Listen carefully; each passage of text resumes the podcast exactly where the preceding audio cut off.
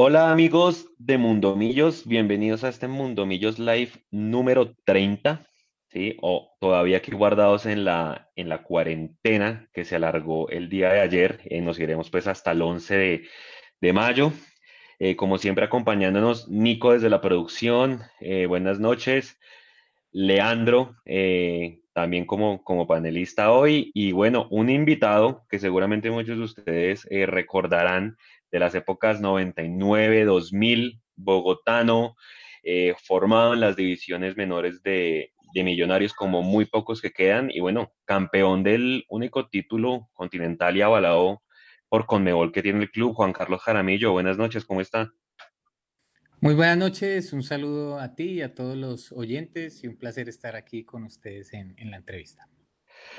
Bueno, Juan Carlos, eh, sabemos que usted está ahorita eh, desde, desde Guayaquil. ¿Cómo están viviendo allá ahorita la, la cuarentena? ¿Cómo está la situación por allá? Cuéntenos eh, cómo se está viviendo, cómo están los hospitales, qué se ha dicho del fútbol allá en Ecuador. Seguramente estará igual que en Colombia parado, pero bueno, bienvenido. Pues sí, aquí la, aquí la, la situación pues ah, se, se ha visto pues como un abandono muy, muy brusco del gobierno, la verdad, mm, muy, muy, poco poder de reacción, como que hasta los tres semanas vinieron a medio reaccionar, como a, negando las cosas. Entonces sí, aquí difícil, aquí la salud es pública.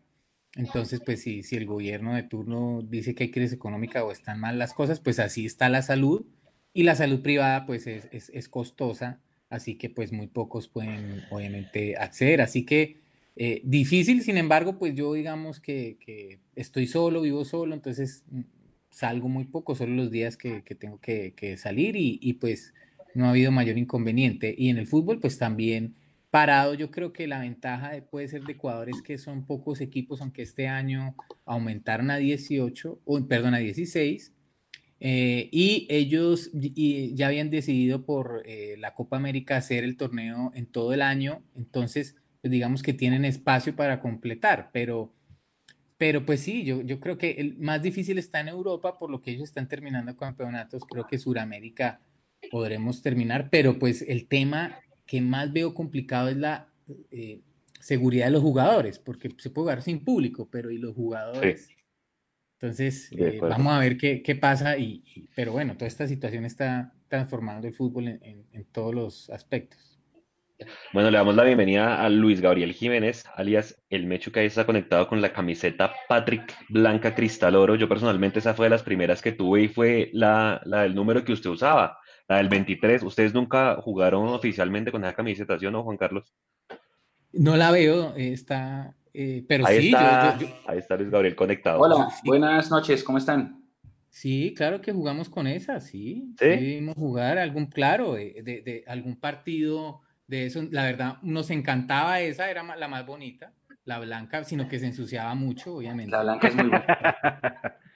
Pero sí, sí se jugó y seguramente, eh, lastimosamente, pues uno en la mente no tiene qué, partido, pero claro, hubo algunos partidos que se jugó con sí. la blanca.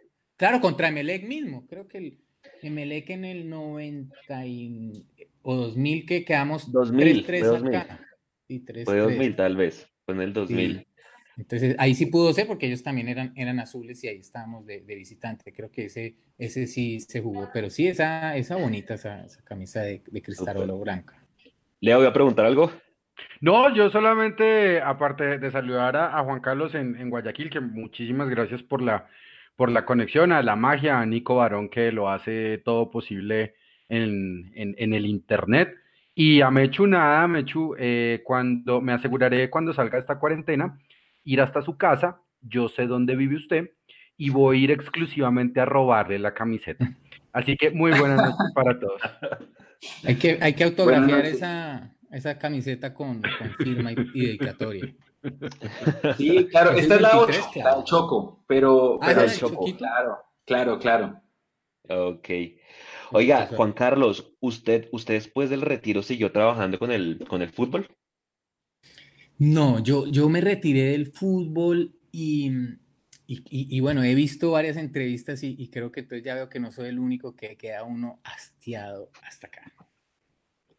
Uno, uno eh, pues el que es futbolista profesional eh, uno empieza muy joven y hace el, muchísimos sacrificios. O sea, para nosotros no existe fin de semana ni domingo. Yo entrené 25 de diciembre. Eh, entrené el día que Colombia-Camerún jugaban en el Mundial. Estaban Alejandro Orán, me acuerdo, y tuve que ir a entrenar. Entonces, hace, hace uno muchísimos sacrificios e, en el fútbol eh, y, y, pues obviamente, pues la verdad que, que toca hacer esos sacrificios para, para uno llegar. Eh, pero bueno, me, me, fui explayando por otro lado y, y, se me olvidó la pregunta. Que si seguía vinculado al fútbol después de que se ah, retiró. Ah, sí, entonces quise eh, sobre todo como que eh, por un tiempo salirme de lo que sea del fútbol por el tema de estar tan metido desde tan, tan, tan niño y, darme como un respiro y veía el tema de, del fútbol, digamos, de técnico que, que no dependía de mí y, y, y, digamos, uno, uno cuando es futbolista y sobre todo delantero y uno es goleador, uno dice, no, yo la meto y ganamos. Y, hay partidos que, que lo hice y, hay uno es que fue al último minuto contra el Huila. Ese, gol yo lo tengo si ustedes no lo tienen por ahí. El defensa me decía, tranquilo, Jara, que en el fútbol profesional somos muy amigos. esa, esa, por eso uno ve las barras peleándose y yo me acuerdo con Fabián Vargas, América Millonarios, nos hablaba, vea estos locos, y nosotros nos hablábamos, él me decía, uy, qué golazo te hiciste. Y, pero jugando íbamos con todo, pero esa, esa trinca no existía. Entonces vi, fui testigo de mucha corrupción y decía, no, yo no voy a ser corrupto como un empresario para tener que estar repartiendo para hacer. Entonces me, me, me aparté un tiempo y, eh, pero ya después terminé regresando aquí a Guayaquil a trabajar con mi papá y hoy en día sí ya me gustaría involucrarme eh, en, en el fútbol. Yo tengo algunas ideas, vamos a ver si, si se pueden desarrollar, que pues obviamente sí es una pasión y, y pues algo que uno tiene en las venas. ¿Y le gustaría que, como desde la parte de la dirección técnica o más bien de la parte administrativa? A mí me gusta como ser gerente deportivo, o sea, llegar a, poder implantar una idea como la que, eh, digamos, en, guardando las proporciones, lo que hizo Johan Cruyff con el Barcelona, que él implantó una filosofía de juego y que hasta el día de hoy uno sabe que es el tiquitaca, que salen jugando, tratar bien el balón y pues creo que fue, pues yo no he visto un mejor equipo que ese Barcelona de Guardiola y que se también se traspasó a la selección española que quedó pues campeón mundial y dos Eurocopas seguidas. Eh, así que, que, esa es la idea, pero eh, eh, no solamente es como una idea de juego, yo, yo, yo, yo veo que, que se dejan, o sea, está muy enfocado en el tema de dinero y hay muchas otras cosas que uno puede desarrollar con el jugador para tener un, club exitoso. Un ejemplo de esos aquí es Independiente del Valle. Entonces, más o menos en, en, eso, pero tiene que ser la formación integral del jugador y, y es, y es fundamental eh, la parte psicológica eh, y la parte motivacional, eh, más allá de, de, los entrenadores, de los entrenamientos y, y, de tus cualidades. Entonces, e, eso, eso me gustaría, vamos a ver si, si en algún momento se puede. Precisamente, precisamente Juan Carlos, pues, pues, pues ya eh, metiéndonos a, lo que a usted le gustaría, todo eso que usted ve o, o que por lo menos siente que le gustaría desarrollar eh, en sus inicios con Millonarios como propio de la cantera y luego llegando al, al debut profesional, año 1999, ¿hubo alguna cosa parecida en ese momento en, en Millonarios? ¿Qué recuerda usted de esos inicios suyos y cómo se desenvolvió en esos eh, tres, cuatro años antes de de irse para Ecuador a, jugar con Emelec? O sea, como, ¿cuál es la, la, gran enseñanza o, ese gran periodo que usted tuvo con Millonarios desde inferiores hasta llegar al equipo profesional? Bueno, eh, yo, yo cuando empecé en las divisiones inferiores estaba Goicochea, El Pájaro Juárez, Rubén Darío Hernández. Yo los veía pasar y para mí eso era como a dioses celestiales. Ustedes no se imaginan las piernas de Iguarán, eran un tronco así, y el, el, los jugadores, eh, era mucho extranjero, creo que eran seis o siete, y, y todos podían jugar y, y, había muy poco local y, y, sobre, y menos bogotano, casi bogotano no había. Entonces, yo empecé en las divisiones inferiores y yo lo veía ya muy lejos como un sueño, pero yo no tenía uso de razón. Yo, yo siempre, yo desde que me acuerdo, yo decía que iba a ser futbolista profesional. Así que, que yo decía, bueno, pues le seguiré dando y, cuando ya se dio la oportunidad pasaron algunas coyunturas que pues si quieren más adelante les, cuento. Pero eh, en las divisiones inferiores, eh, pocas oportunidades y, y digamos que poca atención, poca inversión, digamos, yo era medio como mucha, como mucha precariedad, si se puede decir, Juan Carlos. O, sea, o, sea, precariedad en el sentido de que faltan demasiadas cosas, de que no sobraba el dinero, de que se trabajaba con las uñas, porque es muy chistoso. O sea, para las, para las divisiones inferiores no había mucho, pero usted veía las piernas de Iguarán, el pájaro Juárez, a un montón de grandes jugadores gozar de cosas de pronto mucho mejores que ustedes en inferiores. Sí, totalmente. Nunca hubo una inversión en, divisiones inferiores, ahí no había la plata, precisamente por eso, porque los que llegaban no eran exfutbolistas, no sabían cómo era el fútbol, querían resultados inmediatos, más aún en esas épocas pues de tanto dinero de, narcotráfico con tremendas figuras de Argentina, pues si aquí jugó Di Stefano, bueno, en Colombia. Entonces, pues obviamente eh, prima más el resultado, eh, eh, el dinero, y no se invierte en las divisiones inferiores y, Millonarios y Santa Fe tenían las mejores sin que ellos le pusieran un peso, era por nosotros, uno sabía, yo estoy en Millonarios y tengo más posibilidades de ser profesional que si estoy en Alejandro Orán, porque digamos fue un partido de Alejandro Orán Millonarios, que, que ahí Millonarios me llevó, eh, pero yo obviamente Alejandro Orán qué futuro me iba a dar y obviamente si yo estaba en las divisiones inferiores de Millonarios, más posibilidades de llegar, pero no invertían en nada, o sea, no le daban a uno ni guayos, viajamos en bus, eh, no, todo totalmente cero dinero. Y, y, pues mucha figura, seguramente se quedó en el camino, pues de ver que es por ahí tan difícil y de pronto tenían oportunidades en otro lado. Entonces, eh, eh, ya uno entiende por qué hasta a esa edad uno no entendía, uno decía tan bruto, no, de bruto no tienen nada. de bruto no tienen nada. Entonces, eh, eh, eso es lo que yo digo, Dios mío, uno invierte en el futbolista, uno, uno los prepara mentalmente, les, les pasa esa experiencia profesional donde uno sabe que uno tiene que tener eh, muy claro su horizonte y si uno se desvía algo, le sacan ventaja, entonces, eso es lo que uno quiere, quiere como transmitir. Usted quiere ser jugador profesional, todos le van a decir que sí, ah, bueno, usted hace eso, usted hace esto, usted reflexionó esto, usted se prepara así, usted dejó de hacer esto. Entonces, viene un, cuestionamiento de que, ay, si un profesional me lo dice, yo no había caído en cuenta. Entonces, eso uno empieza a, a encauzar a los, a los líderes a, por donde tienen que ir, a motivarlos, a saberlos entrenar, a cómo manejar la frustración. Eso, eso me parece chévere. Y en cinco o siete años, la primera camada tú la vas a sacar y pues si está saque, que saque, saque jugadores, ah, por eso voy, que yo decía tan brutos. Ahí es donde está la plata, ahí es donde está el patrimonio del club. Pero los que pasan por el club no están pensando en el club, están pensando en ellos. Y no hay mejor puesto político que el fútbol. ¿Dónde está el doliente del fútbol? ¿A quién robó el del fútbol? Mm. En cambio, el, el político tiene la Procuraduría, la Fiscalía, la, la Procuraduría, Fiscalía, Contraloría, y aún se, la, se la roban todo. Entonces ahí, donde no hay, donde usted le pueden llevar a entrenar tres pelados que usted nunca ha visto en su vida, y los compró el, club por mil millones de pesos. ¿Quién los trajo? Ah, el chiqui. Ah, mm. empieza a ver que, por dónde va la Y entonces, creen que se están pensando en traer el mejor jugador, al goleador, al de más capacidad o al que no, le va a dejar más plata. Y por eso el equipo, a la mierda, a la mierda. Cuando teníamos, yo veo el equipo del 99. Del Invicto. El del 2000, mire, ese equipo ganábamos, me acuerdo, los clásicos, eh, teníamos, dijo a Santa Fe, yo los veía chiquitos y decía, esto es Santa Fe. Lateral derecho, el Aguama Cardona. Centrales, Alex Fernández, Javier Martínez. Impasables por arriba. Yo entrenaba con ellos y ah, eh, me decía Javier Martínez, que nos tiren 10 centros y cabeceame una. Yo, yo defiendo. Era imposible. Yo decía, este Y él decía, ahora tú defiéndeme. Me hacía tres o cuatro. Para cabecear era un fenómeno. Alex Fernández y Fuad Masiri. Volantes de marca. Bonner Andrés. Por fuera, que era mi, mejor, el equipo que yo decía, este equipo es imparable, Chitiva y yo. Y adelante, Marcio y, y, y, Tilger. Ah, ok. O, o, o, o Tilger, que fue en el 99. Ese equipo era imparable, imparable.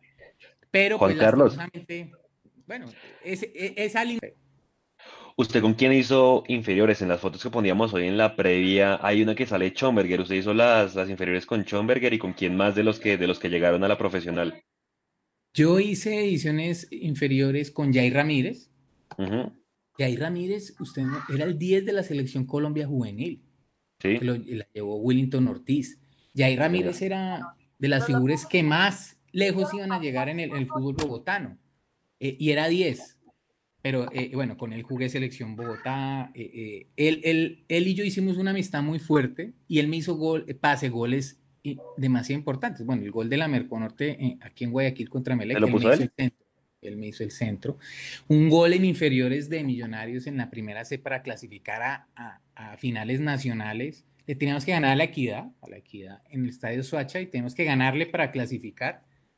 Y ellos tenían eh, un equipazo, ellos siempre han pagado muy bien en la equidad. Y, y bueno, ese partido también eh, me acuerdo que, que Jair desbordó, me hizo el centro y ganamos. Entonces, con él, Schomberger, pero Schomberger y Chitivas están una categoría más abajo que yo.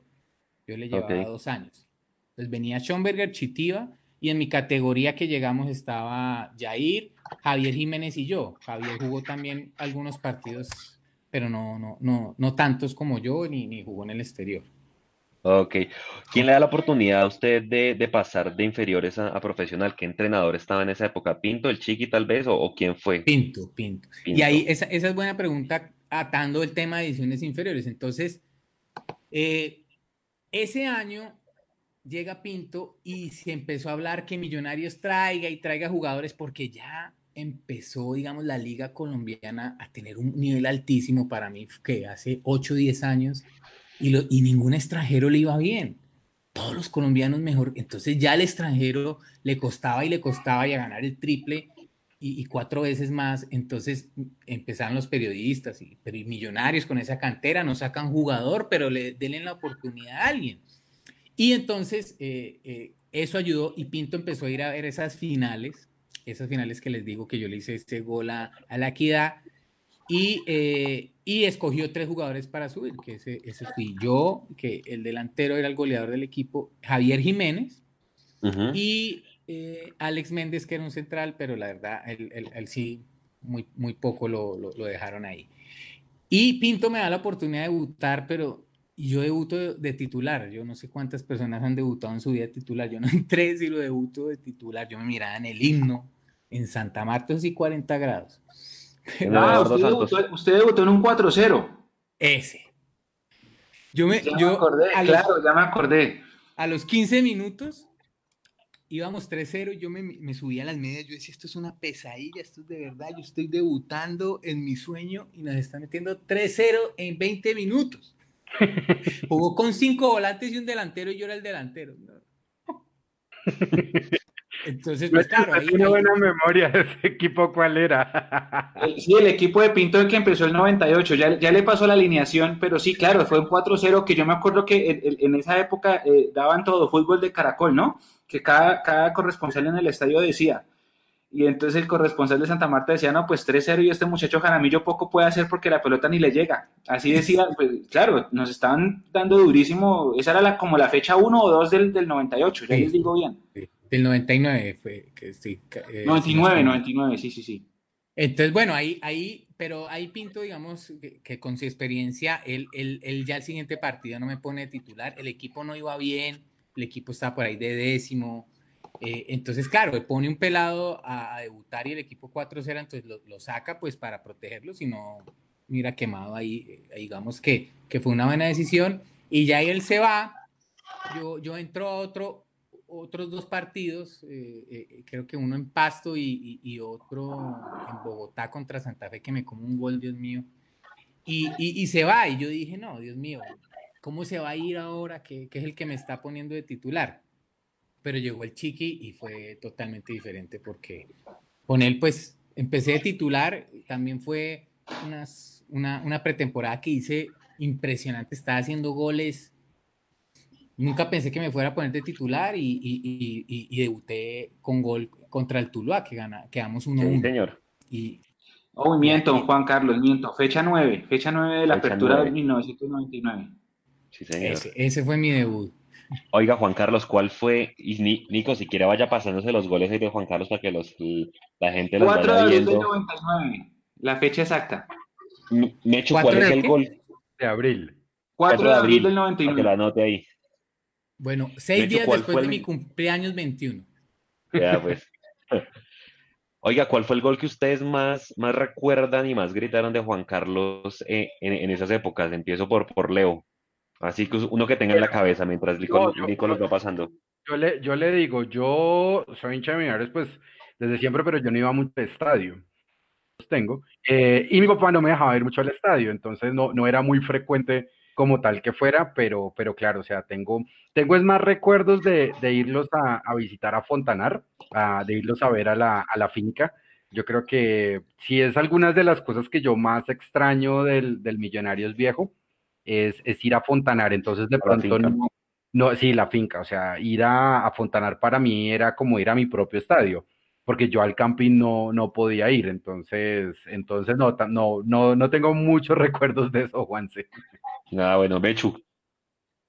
Yo, yo me quedo con uno y Juan Carlos, ojalá Juan, Juan Carlos se acuerda más que yo, pero lo, lo puede relatar mejor, porque yo sé cuándo fue, pero no me acuerdo, me acuerdo bien que fue un golazo, pero no me acuerdo bien cómo fue. 31 de octubre del 99, Juan Pablo Montoya queda campeón de la CART y Millonarios gana en Bucaramanga 2-0. Uy, un golazazo, sí. Sí, Yo sí, empezando el partido, como a los 10 minutos, alguna cosa así. No me acuerdo si es, de, si es una volea o es una... No, la para de una- pecho. La para de pecho y no la deja caer. O, o sí, la para de pecho y, se la, y, y baña al arquero, ¿ves? No, Sí, se la ese, pone ese a- gol, miren, este, ese gol para mí, ese, ese gol es extraño y ya les voy a explicar por qué. Y esas son las cosas, digamos, que es lo que yo transmitiría con, como el que les digo a, a lo- a los, a lo que quisiera hacer con los jugadores de divisiones inferiores. Ese gol yo no sé cómo lo hice y ya les voy a explicar qué pasó. Cuando uno juega de visitante en, en, en canchas jodidas, que normalmente son todas, pero uno empieza a entender que, que, que venga despacio, tírese al piso, eh, entre la camilla, el empate siempre sirve y uno debe, entonces uno empieza tranquilo, uno empieza y sobre todo en esos casos, entonces eh, habíamos empezado, el equipo venía súper bien ganando, yo titular, Tiller, bueno, entonces empezó bien tan, y de pronto una jugada por eso 10 minutos del primer tiempo y desborda el flaco y el central era Belver Aguilar, que jugó también en, en Millonarios. Y él, él, él ya había saltado dos veces a cabecear con él y me había pegado dos codazos en la nuca, la verdad, recochino. Yo le decía, pero ¿qué le pasa? O sea, yo, yo normalmente le- les decía, "Mm, pero ¿cómo pega de pasito? Es una gallina, una niña. Yo les decía así, entonces, claro, eso los, los ponía peor. Entonces, bueno, Pues yo veo. estaba sabroso usted, ¿no? No, yo por dentro decía, "Y este, este negro inmundo me va a matar, tocaba eso sin mostrarle, sin mostrarle miedo, porque si no, chava, eso es, por dentro uno puede estar, qué susto, pero, pero si uno no demuestra miedo, bueno. Entonces viene, un- eh, viene el centro del flaco, el flaco Rivera desborda y viene un centro muy bueno al segundo palo, pero yo veo que Belmer, que cabecea muy bien, la va a rechazar, y yo, bueno, eh, la rechazó, minuto 10, no pasa nada, y el tipo calcula mal, y yo veo el balón encima de mi cara, se lo juro, yo, no, no es que ahí venga, y entonces yo, mi reflejo fue, o, o le pongo el pecho, o me pega en la cara, y qué ridículo. Y yo, pan, le pongo el pecho, y yo la veo arriba, y lo que pensé es, yo la dejo picar, y ya me cae el defensa, no puedo dejarla picar. Y, y voy a tratar de que no caiga al piso y, y le pego y entra todo el ángulo. Sí. No, espectacular. Y, pero yo, por, y yo después decía, Dios mío, yo no, nunca pensé que el balón me fuera a llegar. O sea, el, el balón me pega en el pecho, yo no busco el balón. Entonces eso también es lo que yo le digo, mire, cuando uno está en su mejor momento, cuando uno está concentrado, Claro. pasan esos milagros que uno, para mí, ¿yo qué pasó? Gol. Dios mío, Sí. ni, ni uno se dio cuenta. Entonces eh, ese, ese, gal- ese gol fue, fue muy lindo, pero yo tengo aquí mis goles, no sé si quieran compartir pantalla, eh, les mostraría los, los que más me emocionaron a mí en mi vida. Claro, Y claro, mientras- si quiere, si mientras- quiere. Eso mientras las muestra Leo, vaya, vaya leyendo la gente. Correcto, mientras compartimos pantalla, eh, Javier Ávila dice, ese flaco Rivera jugaba mucho. Aprovechamos para saludar a Gonzalo García, a Janet Aragón, a Carolina Azul, a la barra del Búfalo, que también nos está siguiendo, Trapo Histórico en Oriental. Eh, a Rodrigo Quintero, a John Alexander Boorques, a, y a Gabriela Arevalo que le dice, Mechu, muy, muy linda esa camiseta.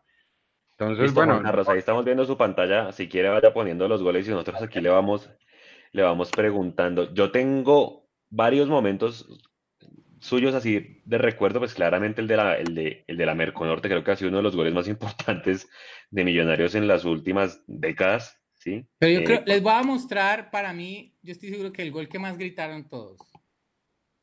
Muestre a ver. la negra Chavarro produciendo ese. Uy, la negra Chavarro, sí, señor. Uy, la negra Chavarro que no deja muñeco sin dedo. Sí. Usted sabe cómo es la vuelta. Pero este, este es el partido, este es uno de los mejores partidos, pongámosle desde el Claro. Cuando perdimos el invicto 29 fechas. Eso le iba a preguntar, ¿cómo fue ese, ese partido? Porque pues con ese invicto y, y, y, y yo me acuerdo que quedamos 3-2 Ahí- y usted hizo los dos goles y yo me acuerdo que usted le decía a Claudia Elena Hernández por radio, hice los dos goles pero no sirvieron para nada. No, yo le decía, prefiero no hacer goles y ganar que hacer goles y, y- y- y perder. Sí, E- Ese, ese gol, ese gol, ese, ese es un gol que con los ojos me hablo con la guama. sí. Eh, sino Ah, ese fue un golazo. Uh, ese fue un golazo, claro que sí. Y ahora se ve. Ah, ese día fue muy triste, Juan. eh, Es que es el que me gusta como se ve toda la gente atrás. eh, eh, eh, porque ese era la- el, la- empezaba la final y el estadio lleno, miren. Claro, sí, señor. Sí, segunda fecha, y había pasado lo de Tigre con Caldas. Sí, exacto. Ah, Ese. pucha, ese cuadrangular cómo dolió. Y ese partido, bueno, se acabó el partido y, y- y el técnico del, del- del Medellín, que era Carlos Mario Hoyos, eh, en, en vivo dijo que, que el mejor jugador que había visto hace mucho tiempo era yo. ahí estaba, ahí estaba en mi mejor nivel con Chitiva. Es- Aquí Chitiva ya le pone el segundo el gol. segundo, sí, señor. Ahí ya viene el segundo gol que, que eso es también, Ay, miren, véalo. yo, yo, eso uno no se da cuenta, pero miren cómo me toca hacer como un caballito para poder pegarle con la izquierda. Ya, ya ahora en el- se va a ver mejor. Entonces, Sí, el que no tiene zurda ahí trata con la derecha, pero tocaba. Sí, toca. Pues bueno, ese, ese primer Ah, gol para ese mí, eh, pues, fue, pues fue muy, muy, muy emocionante, muy emocionante. Ese, bueno, y ya después de, en importancia creo que vendrá el de, el de la, el de la Merconorte, ¿no? Sí, Claro. Ah, bueno, Hay este uno que usted le hace a Santa Fe. En También un clásico que hicieron previa, que hicieron previa como desde las 2 de la tarde y el estadio repleto y comenzamos ganando. Gol suyo ya después creo que empató UPG en, en, en Santa Fe. Ambos goles fueron de cabeza, sí, señor. Me, me acuerdo mucho porque Eso fue en el 2000. Sí, Me señor. acuerdo mucho porque ese partido íbamos terceros y cuartos. Millonarios tercero y ellos cuartos. Y, y el estadio repleto. Veníamos de jugar con Emelec. Me acuerdo. Y eh, yo estaba jugando muy bien, pero Carlos Castro y Marcio también. Y Chitiva y yo también. Entonces yo dije, no, pues, eh, pero nos llevábamos muy bien, la verdad. Marcio Cruz, excelente persona, jugadorazos. No, no, no había nada de envidia. Y yo dije, no, no va a jugar. Viajé, ju- jugué contra Emelec todo el partido. eh, difícil. Y, y, y eso estaba Umaña. Y me puso de titular, como les digo, por fuera. Y, y bueno, ahí está. Miren, ese es el partido. Ese. sí. También me fue muy sí, bien señor. ahí. Me fue muy bien por Sí, la señor, derecha. con ¿sí el flaco por Sí, sí, señor. Oiga, ¿qué pasó con ese equipo del 2000, Juan Carlos? Ese equipo iba muy bien, eh, pero tal vez se le dio mucha importancia a la, a la, a la Merconorte que al final perdimos con, con Nacional allá en Medellín porque en ambos, en ambos torneos iba muy bien. Pues eh, para mí es la llegada del Chiqui. La llegada del Chiqui empieza a, a pasar cosas raras, empiezan a traer jugadores malos, empiezan y, y, y- y cuando ahí está el gol, ahí está el gol. Y cuando uno empieza, Ese gol, sí, señor. cuando uno empieza a, a, pues a, a intentar es beneficiarse económicamente y no hacer un buen equipo, pues eso, eso es obvio que, que el equipo va a estar mal. Entonces, Juan, cosas, pero digamos, una pregunta, una pregunta. Yo me acuerdo de esa campaña del 2000, que faltaban dos fechas y clasificaban cuatro. Y nosotros íbamos cuartos y teníamos que visitar al Once Caldas. Y ese partido es muy extraño porque es, es como si hubiera pasado algo, algo raro, porque nos, nos golean 3-0, pero jugamos mal. En la última fecha le ganamos al Cali, pero no alcanza y Tolima nos saca. Pero ¿qué pasó en ese partido en Manizales? Es que me acuerdo muchísimo. Es que, es que veníamos jugando, entonces, este, esos son partidos de, esa final. Ese, fue contra el Cali acá, que ganamos también, que veníamos de, perder en Manizales. Entonces, eh, estábamos jugando por fuera Chitiva yo y adelante Carlos Castro y, Marcio, y de volantes Andrés Pérez y, y, y Bonner, y a veces jugaba el Flaco Rivera y entraba Chitiva o Alex Daza, pero bueno, creo que ahí Alex Daza ya se ha ido. Y, eh, y, y qué para ahí. Así, bueno, y vamos a jugar y, y, juega con, con, nos quita a Chitiva y a mí y juega con dos delanteros y dos volantes más de marca, jugó como con cuatro volantes de marca. Yo, yo eh, juraba que iba a jugar yo y íbamos a jugar Chitiva eh, porque estábamos jugando muy bien y este es el contra el Once Caldas ya el último partido, también hago gol. Entonces, eh, yo vengo haciendo goles, me banquea, yo tenía problemas con él, ya con el chiqui, yo siento que me banquea, no puedo decir que por, por eh, algo personal conmigo, pero nos banquea a mí a Chitiva y el equipo muy mal. Entonces yo decía, no, es, o sea, el, el, el, la culpa fue de él, eh, veníamos jugando en esa alineación por miedo, para mí fue más por miedo a, no atacar y, jugamos muy mal. Este es también al último minuto contra el Necaxa para ir a la Uy, sí. Eso fue Carlos, de campeón. Juan Carlos, es que, perdone, perdone mientras, mientras seguimos viendo los goles, qué recuerdos tan lindos. Carolín dice que, que hermosísimo recuerdo, hasta se me aguaron los ojos, dice ella. Este pues. y eso está bien. Este gol, vea, este gol, este gol. Este gol. Ese fue el del Huila. Ese fue contra el Huila. Y entonces, Venga, les, explico para que vean los técnicos cómo son. Yo ese año me voy para Emelec, empiezo el torneo. Entonces, a mí Emelec me contacta al principio de año y me dicen, ya, lo queremos ya. Y yo, listo, hable con la dirigencia y, el chiqui. Y entonces venden a, venden a Chitiva. Ya habían vendido a Chitiva pues la temporada anterior y me dicen, no, nosotros de los tres para vender, que son usted, Andrés Pérez y Chitiva, vamos a vender uno nomás y ya vendimos a Chitiva. Así que usted no se va o se va al otro año. Y yo, no, pero ¿cómo así? Yo quiero irme, no sé qué. Bueno, entonces eh, el chiqui, yo no me quiero ir, yo me quiero ir, yo me quiero ir. Y entonces el chiqui ya se había puesto director deportivo y había puesto ahí a un técnico Kosanovich, creo que. Kosanovich, sí. Entonces, eh, eh, ya el chiqui, eh, bueno, yo le digo, la verdad, profe, tomé la decisión con mi familia y yo me quiero ir. Porque él me decía, no, usted tiene que ir para México, para Argentina, usted no se puede ir para Ecuador, para allá no. yo, profe, yo me quiero ir, yo me quiero ir. Y, y entonces yo al otro día le, y me dice, piénselo y mañana me dice. Yo al otro día le digo, no, yo me quiero ir. Y le veo la cara que el tipo se envenena. Y yo dije, no, pero ya me voy. Y se cae la transacción para Emelec. Y yo, uy, Dios mío, ahora con este chiqui yo vuelvo al entrenamiento y, le manda a decir al, utilero que no me dé ropa. Y yo era el 9. Eso, eso ustedes no entienden mucho, pero hay unos códigos en el camerino muy brutales. Claro. Uno, empieza a entrar. Es que esa era la pregunta que yo le tenía a Juan Carlos, porque, porque usted ahorita me dijo, no, en el fútbol todos somos amigos, con Fabián Vargas, con este, con el rival, pero para, o sea, ahí también enemigos. Y si se puede decir, entonces el Chiqui García era un enemigo suyo. Enemigo mío, sí, y de muchos, pero el tipo era muy hipócrita. Entonces, yo vuelvo al entrenamiento, pues una semana que se daña la, pues mi pase de millonarios, yo figura de millonarios, y, y entonces llego eh, al camerino. Entonces, lo que les iba a decir de códigos, que para uno cambiarse dentro del camerino profesional, créanme que eso era como entrar al Vaticano. Pucha, uno era un lugar muy sagrado para ellos.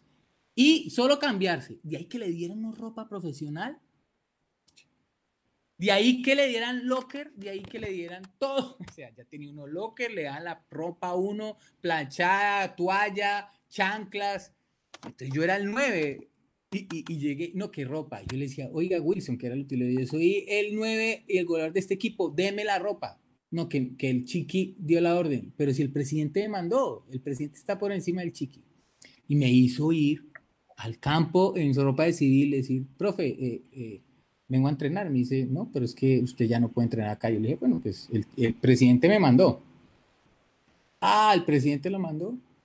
Bueno, Wilson, dele ropa al pelado. Pero él era feliz a bajarle la caña a uno. Entonces, uno dice, este es mucho. Hijo. Bueno, y entonces yo me enfoco en, en, en, estar muy bien físicamente, para estar bien, pero para irme. Y, y el, claro, ya el equipo era medio medio, porque había dejado salir sus figu figuras y bueno, él metiendo mano y estaba Rentería y creo que, que, que otro jugador ahí, pero no estaban haciendo goles. Y, y el, el argentino no era, no era, López Batalla el que está ahí. López. Sí, es, un, un par de troncos. Ah, porque es que también es inicio de ese año, me trae un argentino y empieza a jugar. Que, ah, no, eso fue con. Pero yo también tuve unos problemas porque fui y le dije al presidente que dejara traer troncos argentinos que nos quitaban la plata y nuestra opción de figurar. Ah, eso se armó un problema ya interno. Pero yo fui y le dije a, a Franco: ¿Usted por qué trae ese tipo tan malo? Y claro, se ponía rojo y todo, ya uno sabe. Es que el tipo tan malo, quién sabe cuánto le estaba dejando. Entonces, bueno, y eh, mal el equipo. Y entonces yo dije, no, este hijo de puta se va a joder, lo van a echar, no sé qué. Y yo entré en entre, y me llama aparte el chiqui. Y yo venía con una molestia, una tendinitis, y, y, y, digamos que iba al departamento médico, pues entrenaba. Entonces me llama a mí y al médico. Y yo, esto está como raro. Y me dice, Jarita, Juanquita, ¿qué más? Y yo, ¿viste qué le pasó? Yo a usted desde el año pasado le tengo guardado el puesto. Así que va a ser titular. Qué papelón. Sí, contra el Huila. Y, y, el médico me dice que usted puede jugar. Yo digo al médico, yo tengo una tendinitis, pero me tenía que infiltrar. Y yo lo miro y, el médico dice, sí, sí, él puede jugar. Y yo, bueno, yo quería jugar. Y yo, listo, listo, profe. Y yo, médico, me dice, tranquilo que yo lo voy a infiltrar. No era muy grave, era una tendinitis, son muy canzonas, pero eso no es tan grave infiltrar. Infiltrar es cuando uno ya tiene eh, alguna lesión que quiere esconder. La tendinitis es un dolor, obviamente hay que tratarlo, pero uno se puede infiltrar. Y bueno, ese es el partido. Entonces, vamos 1-0 ganando, nos empatan como faltando 10 minutos y empieza a llover y yo empiezo, puta, no puede ser contra el Huila, nos empaten, Dios mío, faltando. Y Vallecilla es el central, que se coge ahí la cabeza y me dice, eh, Jarita, tranquilo, ustedes están en un equipo grande que les pagan cumplido y nosotros jodidos, yo no. ¿Qué, ¿Cuál equipo grande ni que nada? Puta, vamos a ganar, le dije yo. Y yo tengo que hacer el gol como sea. Y bueno, en mi medio último minuto, espere, lo retrocedemos un poquito. Son goles de, de mucha emoción, que son goles eh, no, pues tienes mucha historia, o sea, llegar, llegar hasta ese gol con el desastre del médico, usted jugando infiltrado, eh, en la doble, en la remala con, con, el Chiqui García. Ahí está, claro, entonces yo me voy allá donde los comandos lloviendo, me quito la camiseta, no, ese gol fue, fue muy emocionante. Hablando de este año, Juan Carlos, en ese año ya comenzaron las, las, las vacas recontraflacas en Millonarios y creo que usted pues es los mejores que nos puede contar porque eh, vea, esa camiseta creo que no tenía patrocinio de hecho, después no. tuvimos otra que decía Millos y después otra que decía Mustang por allá en el 2002. ¿Cómo se vivió esa época en, en, en, en Millonarios? El famoso equipo del arroz con huevo, después el Kinder de Cortés. No, o sea, y con una inestabilidad de técnicos terrible, porque después de Peter Kosanovich está entre Germán Gutiérrez de Piñeres, el Cheche y Cerveleón Cuesta, eso era un desmadre. No, pues digamos que, que lo, lo, la, la, ventaja fue que entonces me pasa eso y Emelec a los, a los dos meses, ya, lo queremos ya, y, y, y, y me mandan la transferencia tal, y ahí me puedo ir. O sea, yo me salvo a última hora.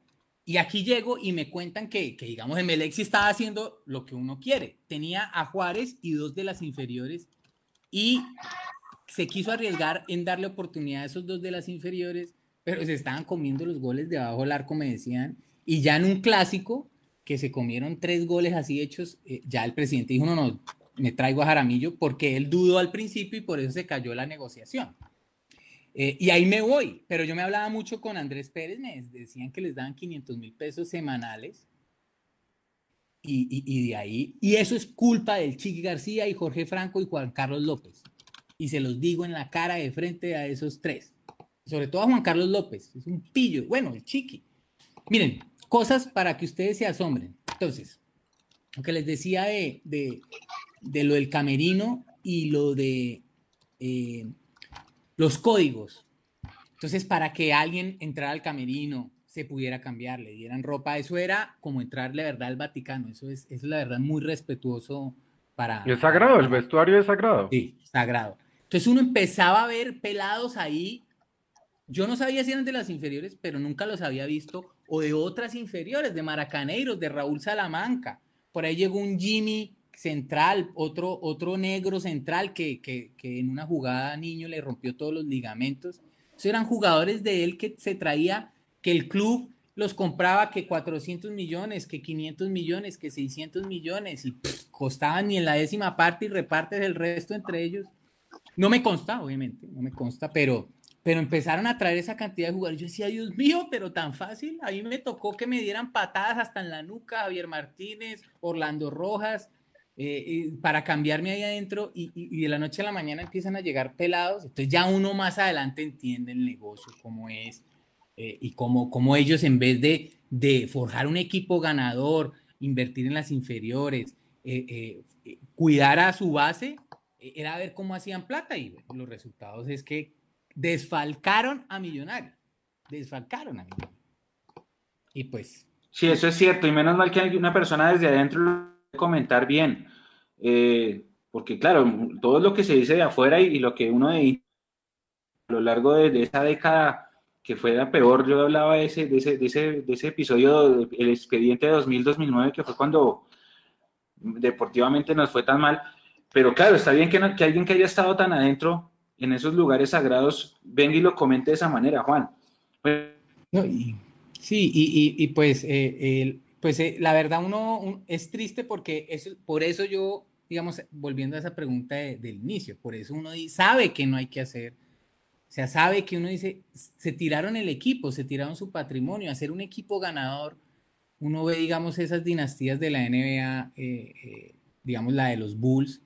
O sea, tú tienes un equipo ganador que es tan difícil lograr para, para votarlo, para, para dejarlo desintegrar, para, para, sí, o sea, si ellos quieren hacer plata, pueden hacer miles de veces más plata, sí, pero ellos quieren la inmediatez. digamos la figura como de Raúl Salamanca, que pues, eh, digamos, un ejemplo de, de, alguien que fue muy famoso en divisiones inferiores, tiene dos, tres jugadores muy buenos. De Maracanero salió Kilian Birbiescas, Fabián Vargas, Andrés Pérez, y esos jugadores se los compró el América. Pero entonces, voy a hablar eh, cifras irrisorias, eh, como por ejemplo, entonces, Cuido Raúl tiene buenos jugadores y tengo tres pelados buenos. Bueno, ¿cuánto cuestan? 50 millones cada uno. Listo, vamos a pasarlos por 300 y, y le damos 10 más. Perfecto. Los papeles, el presidente, todos firman todo usted va a ver, el jugador La mermelada. Y un jugador de fútbol de 300 millones, ¿qué? Pero costó 50. Y los 250, ¿cómo se repartieron? Pero esos son bobadas. Y, de ahí que quiebren todo un equipo. ¿Y por qué un Jorge Franco, un senador, es presidente de, un club que sabe de fútbol? Pero sí sabe de política, ¿no? Sí saben de otras cosas, ¿no? Yo recuerdo, yo los recuerdo Juan Carlos una vez. Juan, un, tema, aparte de ese, partido. ese partido con Huila, eh, si no estoy mal, es el último o el penúltimo del Chiqui antes de que entre, de que entre Kosanovich. Pero yo me acuerdo que ese día, así como usted lo relata, que entra ese gol casi sobre la hora, el primer gol lo hizo Sebastián López Batalla, que era el uruguayo ese que, que usted mencionaba hace un momentico, y el arquero del Huila era Burgues. Entonces, sí, sí, sí. Entonces le hace gol López Batalla a Burgues y se va a celebrarlo con los comandos, pero como si hubiera sido el gol de la final del mundo.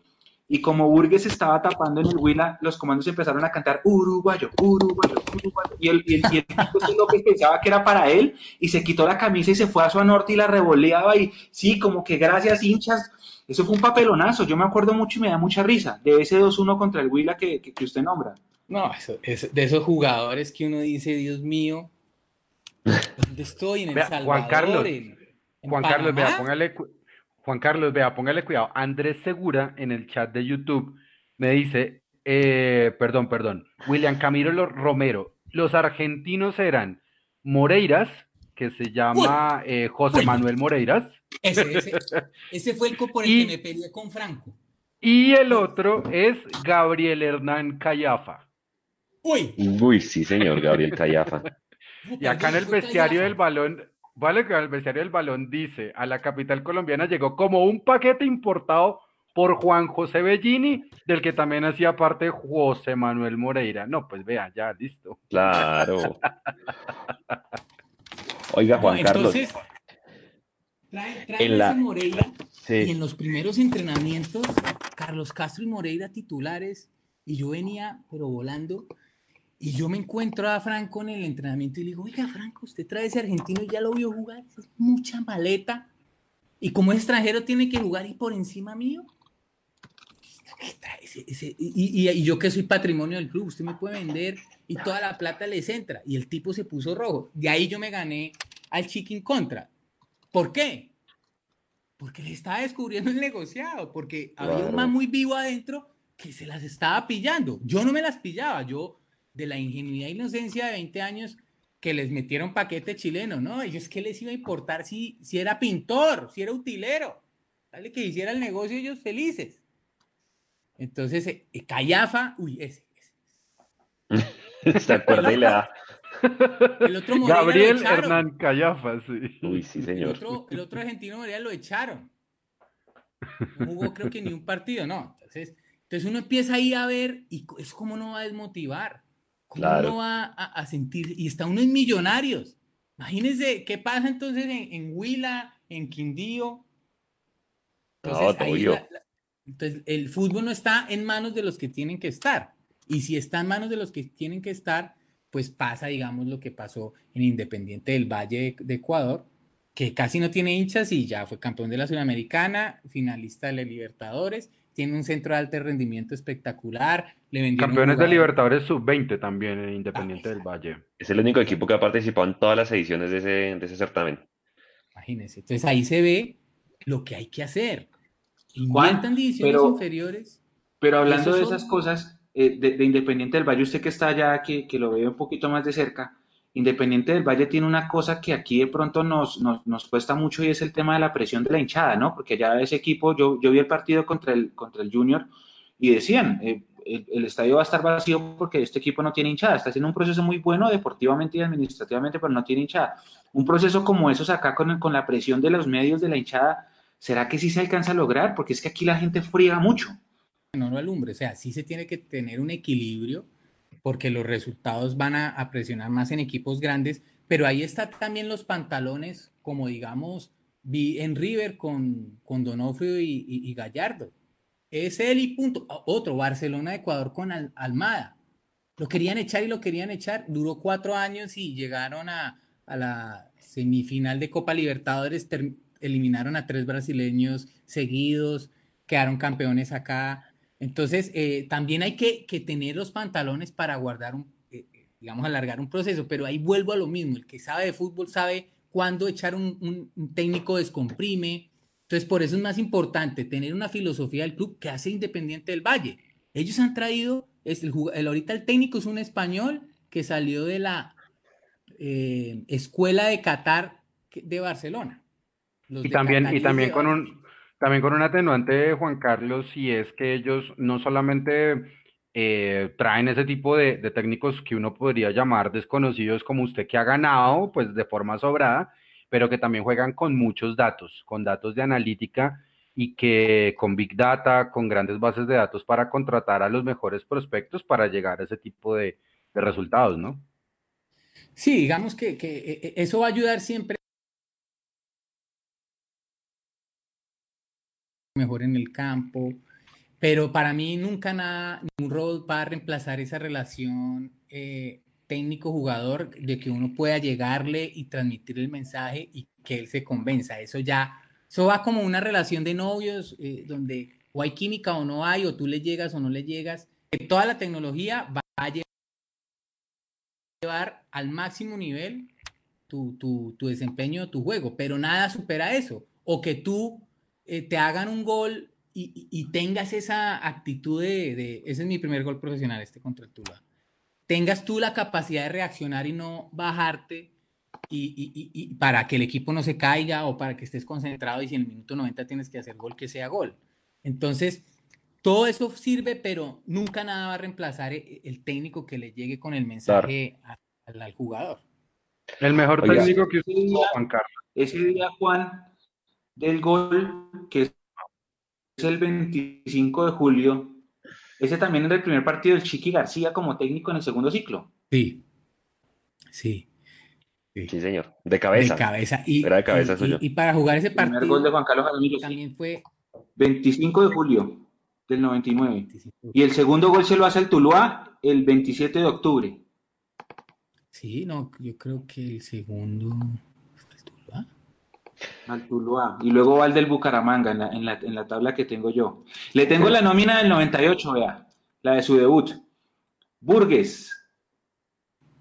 Arquero Burgues. Le- luego Alberto Zamora, Oscar Cortés, Argelmiro Escobar y Gustavo Quijano. Bonner Mosquera, Nelson Rolo Flores. eh, este Ramírez debe ser Raúl Ramírez o Jair. Raúl creo que es Ramírez, Jair. no, Raúl. Ese, ese Raúl, el Flaco Rivera, Monzón y su merced. No, y ahí solo rescato al, a Bonner, al Flaco y a mí. Y eso a mí. Y a Burgues. No, Ángel Miro Escobar, Zamora, Quijano, en la defensa de Millonarios titular. Sí, señor. Ajá, esa fue. Por eso íbamos 3-0 nosotros. Claro, es que el 99-1. Los tres mil. Claro, es que el 91, el, el 99 primer semestre fue, fue duro. Ya después para el segundo es cuando llega la Guama, cuando llega Tilger y cuando ya se arma ese equipo. Muchísimo, muchísimo mejor. Oiga, Juan Carlos, en esa época de la Merconor de 2001 que la ganan, como no había tantos medios, videos, cubrimientos ni demás, ¿ustedes cómo vieron eso? ¿Se ganaron? Vamos. Cuente. Para, para mí fue, fue, para mí fue, digamos, muy especial porque mm, yo venía entonces con mis problemas con el Chiqui y, y, y contra, el- y contra el Necaxa vuelve y me banquea en, en las semifinales. O sea, el tipo quería sacarme como fuera y yo lo que sí estaba era enfocado, yo decía, este tipo no me pone porque no me quiere, pero cuando me meta, yo le tapo la vaca con goles y, y- y así es como me gusta. Eh, y, y entro y hago el 3-3 y nos vamos a penaltis y hago el gol en la final. Entonces, eh, pero otra vez se me olvidó la pregunta, ¿ve? Por hablar. Que, que cómo fue, que cómo vivieron el título de la, de la Merconorte Ah, sí. 2001, porque estaban allá en Ecuador, llegaron acá, celebraron, les dieron un, les dieron premio, no había plata en esa época. No, ¿Cómo- cómo- nos qué anécdotas todo el tiene? premio, todo el premio. Nos dieron dos millones de pesos a cada uno. Ok. Todo eso, todo el mundo estaba. Pero entonces, ¿qué pasó? Entonces, como yo venía mal con el Chiqui en- y el equipo empezó a ir mal en el torneo y solo nos quedaba, digamos, la Copa Merconorte, eh, nos eliminan y, y- por no jugar Chitibayo en Manizales para mí nos eliminan. Yo jugué contra el Once Caldas, acá hice gol, jugué contra el Cali, hice gol. Entonces, eh, eh, mm, si es la, si no, estoy confundido, bueno, creo que, que me estoy confundiendo de años. Sí, pero sí, bueno. sí, eso es, eso es 2001, Juan. El, el de, el de, el de Chiqui es 2001 y el del, y el de Cali de la última fecha es 2000. Sí. Eh, ent- pero bueno, yo venía ahí mal entonces con el Chiqui y, eh, y entonces solo quedaba la Merconorte y, y, y, el ambiente estaba feo adentro porque había traído jugadores grandes, la nómina grande. Fue, fue duro ese golpe, fue golpe. Y, eh, y bueno, ya eh, nos quedaba la Merconorte, quedamos campeones, yo hago ese gol y para mí fue, uff, yo ya hago este gol, como que ese fue mi llegar a, a lo máximo. Yo dije, ya me importa cinco lo que pase con el Chiqui, ya yo me demostré y, y llegamos a, a- a vacaciones, pero nos, nos dieron un premio que todos dijimos, no, esos tipos se quedaron con todo el premio, ¿cómo nos van a dar dos millones a cada uno por un título internacional? Entonces también ahí llegamos, hubo poca celebración y, y porque también el partido no se transmitió. eh, bueno, lo, lo- lo de que hace 20 años, hoy llegamos, que a- Millos queda campeón de la Copa Sudamericana y Bogotá se vuelve loco. Total. Total. Entonces, pues la- las, las diferencias. Oiga, usted, usted, usted sigue a Millos, ¿cómo vivió los títulos de la 14 y la 15? ¿Usted estaba allá los- o vio, vio alguno acá en directo? Sí, lo- lo- los vi de acá, bien, me, me, eh, contento, claro, por, por la, la 14 eh, y la 15 también, eh, pero pues siento que, que aún le falta a Millos mucho es divisiones inferiores. Creo que ha mejorado, creo que ha habido mejores directivas, más serias, pero siento que aún falta ese último paso para que Millos se hace grande que traiga un jugador de verdad bueno, un jugador de renombre. Hace rato no tenemos un jugador así que marque la diferencia, un jugador histórico de pertenencia, eh, mucha, mucha ida y venida de jugadores. Entonces, pues... Juan Carlos, mire, mire, mire que eh, Andrés, Andrés Chitiva en, el año pasado, en, una eh, entrevista que le hicieron en Fox Radio, él le preguntaron pues también como por esa misma afiliación con Millonarios y no recuerdo quién le hizo la pregunta y le dijo, ¿a usted le gustaría venir a Millonarios a ser parte como tal de la, de la dirección deportiva del equipo? Y él fue completamente tajante de decir que no. No dijo las razones como de fondo de peso, pero Juan Carlos, o sea, por ejemplo, usted dice, no hay un jugador de renombre que llegue en estos momentos millonarios, que mueva el torniquete, que sea como ese ídolo y demás. ¿Usted es partidario de dos o tres jugadores de torniquete y le armamos una buena base? ¿O, caso independiente del Valle, armemos una muy buena base de otra forma, eh, diferentes millonarios? O sea, ¿cuál sería esa receta que usted podría como ponerle?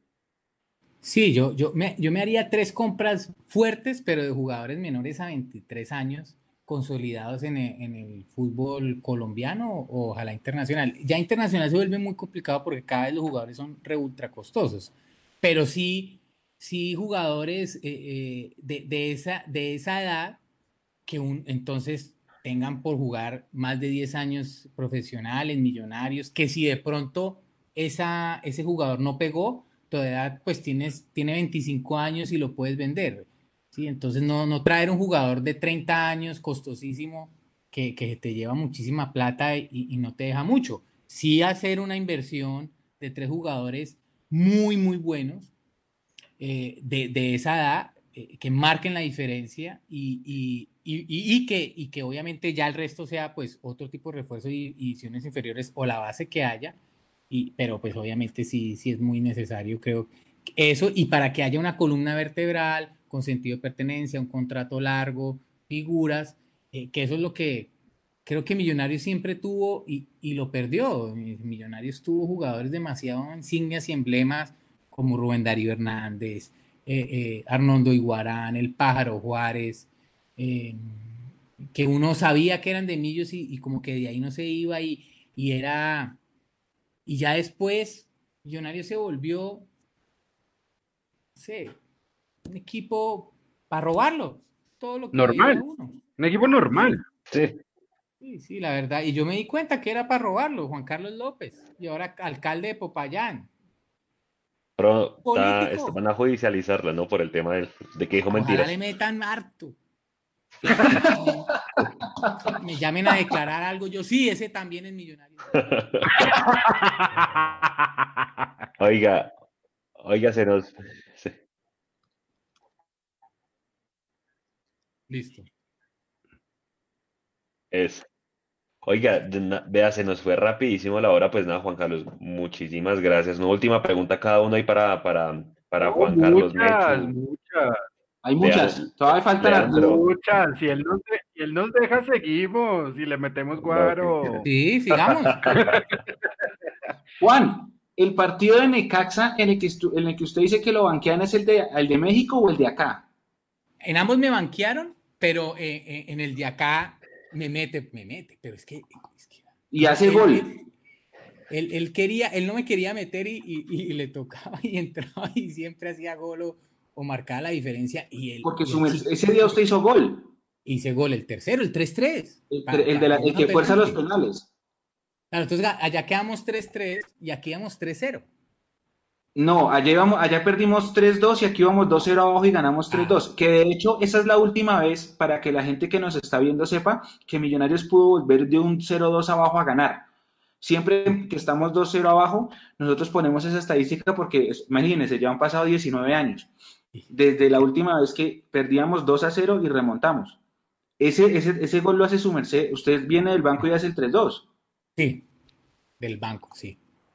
Ah, pero ese fue un partidazo. Ese para mí, ese para mí eh, es de los mejores partidos que yo haya visto en estadio, ese, porque ese fue una remontada de esas épicas que, obviamente, claro, no estaba, el fenómeno televisivo de ahora, por ejemplo, como, como el partido con Gremio, que el partido con Gremio también es una cosa que, es un elixir de felicidad que siente uno como hincha, pero ese partido de Necaxa, porque uno ve que están 2-0 abajo y iban como media hora de partido y ver que el, que el equipo remonta, obviamente ese día en el estadio habíamos 5.000 personas, no es lo mismo de gremio, pero que el equipo remonta esa diferencia, va a los penaltis y, y, clasificamos, para mí esa noche fue magnífica, esa de, de Necaxa.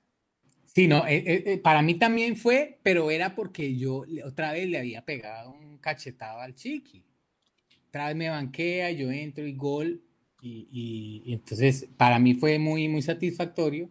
Y bueno, era, pero, pero imagínate, la semifinal, ya vamos a pasar la semifinal de un torneo internacional y 5 mil personas en el estadio.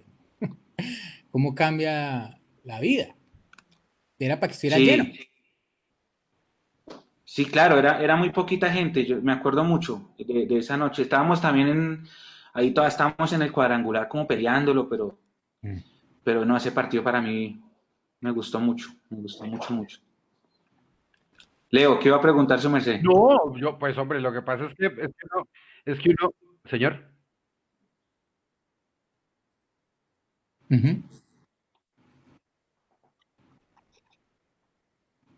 Ya, listo.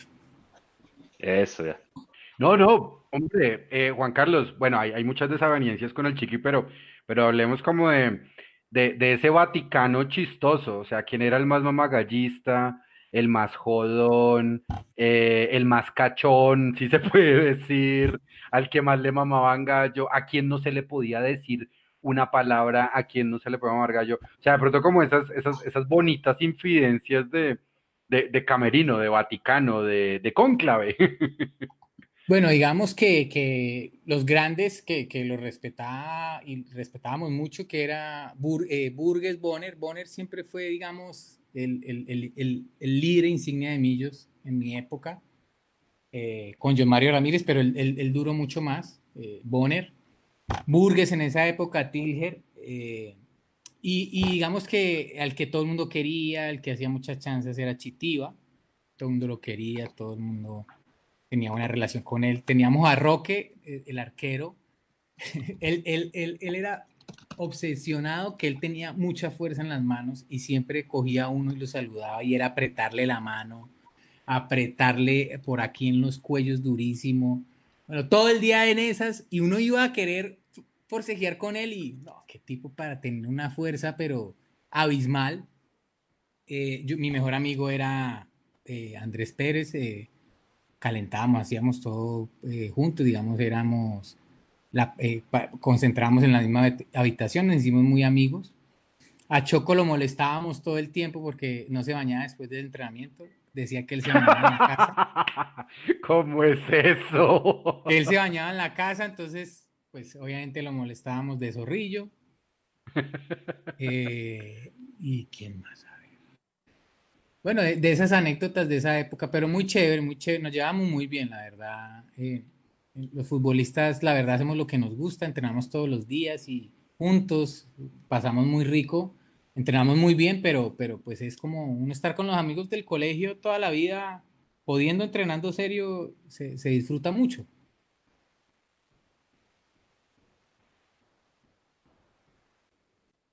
¿Cómo así que se cayó Mechu? Así se cayó Mechu. Desconecto.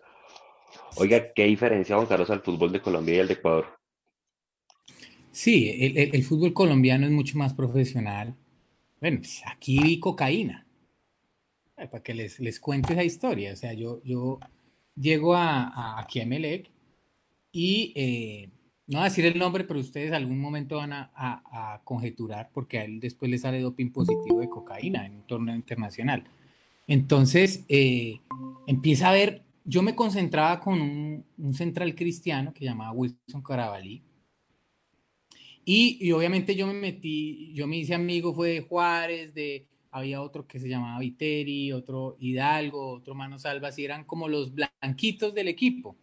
Los otros eran los, los negritos. Entonces yo me empecé como a juntar con ellos eh, y el, mi compañero de cuarto me hacía preguntas como capciosas de ellos. Y No, bien, todo bien. Cuando ya él me ve que yo soy muy, muy, muy piro, muy concentrado, que me entreno muy bien, que, que, no jodo, que no sé qué, entonces él ya me dice pilas, que esa gente anda en malos pasos, meten de estas cosas y yo, ¿qué es? Imposible, o sea, en el fútbol profesional lo máximo de nosotros en Colombia era tomar un día y al otro que no, entrenar, pero que, no, íbamos concentrados, entonces el equipo eh, profesional estaba concentrado para jugar y uno pues llegaba el, domingo, pero que tomó algo la noche anterior, llegar con tubo era echada fijo, o sea, máximo esas cosas, pero aquí cuando ya me dicen eso y empiezo a ver que, que unos les orinan a otros en unas bolsas, pues claro, eso, eso eh, no lo había visto en Colombia jamás, todos íbamos al doping sin ningún problema. Entonces, claro, aquí no había una cultura profesional como había en Colombia, pero las condiciones muy parecidas, un biotipo muy parecido, pero mucho más profesional el fútbol colombiano. Bueno, ¿qué más? Mechu está congelado. Oiga, Juan Carlos, eh, ya para ir, para ir, para ir, para ir cerrando, ¿qué mensaje le deja usted a, los pelados que están aquí ahorita en, inferiores? Este programa lo ven muchos pelados de inferiores y qué mensaje les da usted pues para que tengan esa aspiración todavía de, poder llegar al profesional? Pues eh, para mí sí es muy importante uno tener esa meta clara eh, eh, y qué está dispuesto uno a hacer por ser jugador profesional. Entonces, porque digamos, ¿qué me pasó a mí un año antes de ser profesional?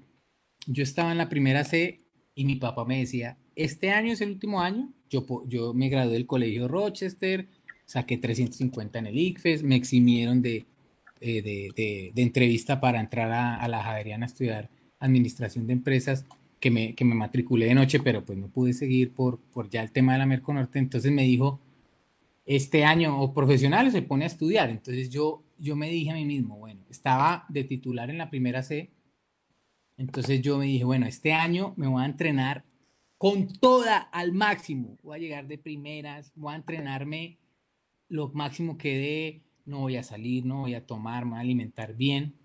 Y si no llego, yo tengo mi conciencia tranquila que di todo de mí.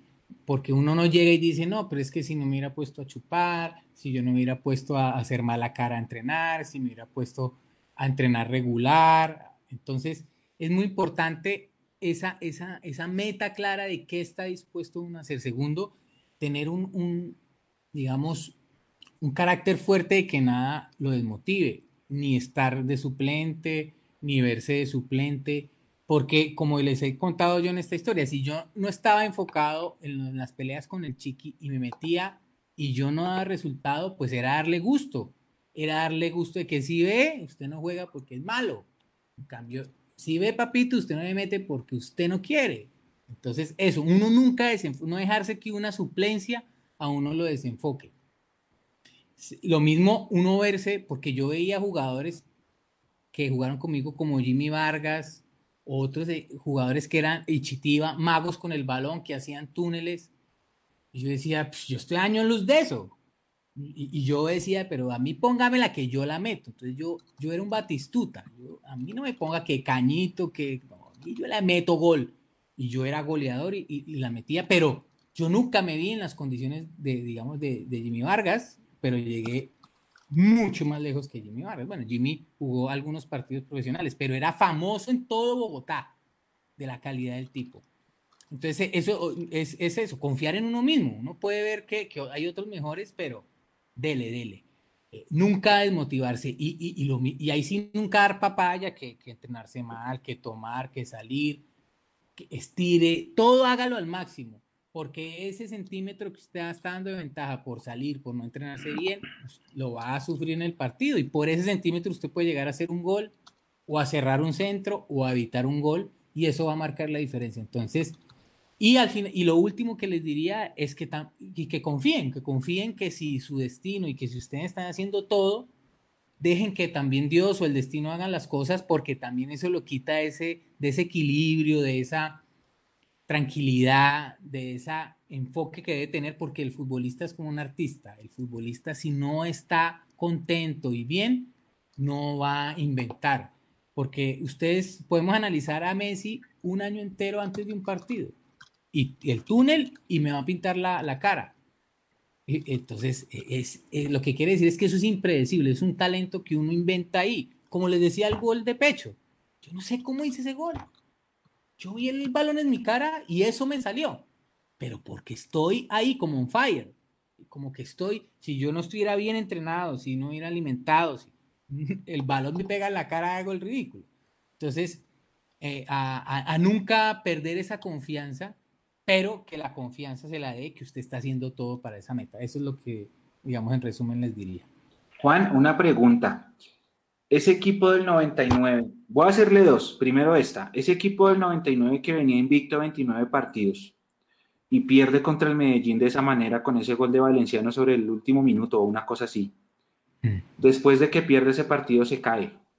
Pero se cae porque, porque anímicamente no se supo asimilar la, la pérdida del invicto o se, o se cae porque pasó algo extrafutbolístico que tumbó el equipo en el plantel. No, yo creo que ese partido nos sacó. Nosotros veníamos muy bien, muy bien. Y, usted dijo ahí lo de Tilger, claro, lo acaban de, expulsar en Manizales. Eh, y, yo sentí que, me tocó. O sea, esas son cosas que uno siente eh, eh, durante la carrera. Yo sentí ahí, me tocó a mí dar la cara. Si Tilger que era el goleador y yo era el segundo y también estaba haciendo goles y él ya no estaba, era titular yo inamovible con, con algún otro y sentía que el peso recaía sobre mí y eso también tenía yo. Yo, eso también, digamos, son cosas que le agradezco a la vida, que en momentos críticos yo siempre saqué mi casta, siempre me agrandé, como ese gol eh, eh, contra Melé, como ese gol al último minuto. Hay goles, eh, hice un gol, el gol más importante puede ser de mi vida, lo hice en una selección Bogotá, en las semifinales nacionales contra el Quindío en la Tebaida. Y teníamos, fue un cuadrangular, Caquetá, Valle, Quindío, Bogotá. En papeles tenía que pasar Valle, Valle, Bogotá, pero eran Quindío en la Tebaida. Entonces perdimos el primer partido 6-0 contra Valle. Yo fui titular, me fue muy mal. Con Jimmy Vargas, el segundo partido me banquean eh, y el tercero, por diferencia de gol, le teníamos que ganar a Quindío en Quindío, en la Tibaida. Partido ultra jodido. En el minuto 25 del segundo tiempo nos hacen gol. Nosotros teníamos que ganar para clasificar. Y es lo que yo les digo, yo ahí en ese momento dije, puta, no podemos perder, puta, yo hasta el final, mierda la gano. Y mi mamá estaba, me acuerdo, en la, en la, en la, tribuna y ya les cuento eso porque eh, son cosas mágicas que uno no puede creer. Ataque, yo nunca bajé los brazos, yo no, no me voy eliminado de acá, no me voy eliminado de acá. Faltaban cinco minutos, teníamos que ganar, íbamos perdiendo. Faltaban tres minutos, hay un desborde de un jugador que, que también fue muy famoso en su época, que era el español, Alejandro Esteves, un lateral derecho impresionante. Se hace un desborde, centra gol, no lo hice yo, 1-1 y, y, bueno, y, en, y, en, la Tebaya y empezamos a atacar faltando tres minutos y la gente ya se empieza a salir del estadio. Y mi mamá les dice a los de la selección Bogotá, pero ¿para dónde van? Si el partido no se ha acabado, no, pues ya se está acabando, vamos a salir. No, el partido no se acaba hasta que el árbitro pite. Y a los 10 segundos hice un gol yo de chilena. Y clasificamos en el último minuto. Yo lloré en ese gol. Es el único gol que me ha hecho llorar lloré, así, el físico de las lágrimas. Entonces, ese, ese fue, digamos, un, un gol, el gol más importante. y creo que me desvié la pregunta otra vez. Como... No, esa era la pregunta, que qué había pasado con ese equipo. Ese equipo perdió contra el Medellín y perdió contra el Cali y se desplomó. ¿Y, y, qué fue lo que pasó? veníamos muy bien. esos tres puntos contra, contra el Medellín nos dieron duro. El Cali venía muy bien. Ellos, yo sabía, yo lo sentía mejor equipo, era el del Cheche con Candelo, con Arley, nos dio un baile en Cali. Jugaban mucho, jugaban mucho. Quedamos 3-1, yo hice el gol de cabeza. Sí, señor. Eh, muy, muy, yo sí sentía que ese era un equipo mejor que nosotros, pero le dábamos batalla. En Bogotá le ganamos, pero el partido, digamos, para mí, duro fue contra el Medellín del Invicto porque 1-0 le empatamos, 2-1 le volvemos a empatar, un partidazo y era para un 2-2, ¿no? no, no, no, no siento que se haya caído, sino como cuando un equipo eh, está en el mundial está espectacular y, tiene un mal partido y se va para la casa y no, este equipo era para campeón. Entonces queda esa, esa frustración. Eh, pero, pero sí, no, no, yo no sentí ahí tanto que, que, el equipo, sino fue circunstancial, puntual. Y ya sí, obviamente perdimos el invicto, entonces perdimos en Cali y perdimos en... Sí fue perdimos en Medellín. Mechu, perdón, con su permiso, voy a Ricardo Parra eh, para saludarlos a todos. Eh, Fabio Prieto le, pregunta a Juan Carlos, ¿qué falta para tener una camada como esa, como Jiménez, como Chitiva, Andrés, en este momento? Y, le, y, se, lo, y se lo pongo con otra pregunta que, que le hace Esteban Gutiérrez, que qué piensa del actual millonario, es decir, el actual Millonarios podría tener una camada como esa, o sea, los, los chicos de la sub-20 la están rompiendo eh, y lo que tenemos actualmente. Es que yo, yo creo que se tendría que hacer un trabajo muy, muy, muy fuerte, muy profundo en divisiones inferiores de Millonarios, porque eh, en, en, mi época eh, sí podría uno ir a un club o por allá y traerse un jugador. Y wow, hoy el día el mundo eh, y el fútbol está tan globalizado y tan competitivo que cualquier pelado de 7, 8 años que despunta ya le van echando el ojo, lo van firmando. Entonces ya a los 13, 15 años que ya dice, uy, qué jugadorazo, ya... Eh, no si no, ya está vendido. Exacto, o tiene un contrato o, o, o, con un equipo por muchos años. Entonces, hay que trabajar esas divisiones inferiores. Yo les hago una pregunta que yo vi en mi época que Millonarios lo hizo y era un fenómeno que, que, que paralizaba hasta la finca. Vamos a hacer una prueba en divisiones inferiores de Millonarios. ¿Usted cuánta gente cree que llega? Eso se hacía en época, llevaban mil, dos mil. Eso, eso, todavía se hace, pero, pero obviamente, así como con el equipo profesional, se restringe mucho el, el acceso a cualquier persona, ¿no? Pero sí, al, al no existir la finca, ya no puede ir cualquiera a verlo, pero sí se hace a final de año. Entonces, que haya, y de ahí, que pues, que de verdad se inviertan en divisiones inferiores y se hagan los, las categorías y esos eh, eh, técnicos salgan a buscar jugadores, pues, baratos o gratis y hacerles contratos millonarios a los 8, 9, 10 años. Bueno, hacer un trabajo en divisiones inferiores, porque uno no puede decir, ay, saquemos divisiones inferiores, pero si no les dan plata, hay técnicos malos. Miren, yo tuve a Delio Maravilla Gamboa, que en paz del cáncer, pero no hizo un táctico. Ese ni enseñó que era un relevo del, del, del, sí, eso era empíricamente. Usted jugó profesional, Delio Gamboa, vaya entrenar esos juveniles. Otro que paz descanse el burro Monroy también. Tenían ni idea de nada. nada. Entonces necesitamos unas divisiones inferiores con una filosofía que se entrenen bien, con preparador físico, alimentación, psicólogo. Eso es costoso, sí. Eso sé que puede demorarse un tiempo, pero e, e, eso es invertir a largo plazo y cuando ya empieza a dar sus frutos, eso es una bola de nieve que no para. Entonces sí se necesita una política muy fuerte. Eso haría yo. yo si me lanzo de presidente millonario, lo primero que hago es fortalecer las divisiones inferiores y en 10 años Millonarios es está peleando todo porque ah, cogemos niños de 10 años, pues en 10 años, 8 10 años ya están siendo profesionales o ahí de, de, de, de millonarios con sentido de pertenencia, de Bogotá que aman la ciudad, que aman el club, costo cero, que se van a partir por el equipo, que, que, que van a sentir eh, eh, pues, el sentido de pertenencia, que vuelvo y repito, y que si se van van a dejar plata al club. Si no, salieron gratis. ¿Cómo ese no es el mejor negocio del mundo? Pero pues, obviamente el, el, producir jugadores, millonarios, millonarios, Nacional, América, o sea, los niños de tan chiquitos como son los equipos grandes se mueren por jugar ahí. Eso me pasó a mí. Yo fui a Alejandro Orán, que era al lado de Millonarios, y yo veía ahí a los de Millonarios entrenar, pero cuando yo entré a Alejandro Orán, esa categoría no existía en Millonarios. Y jugamos contra Millonarios y los goleamos. Bueno, 4-3. Yo hice tres goles y el técnico era el, el Mico.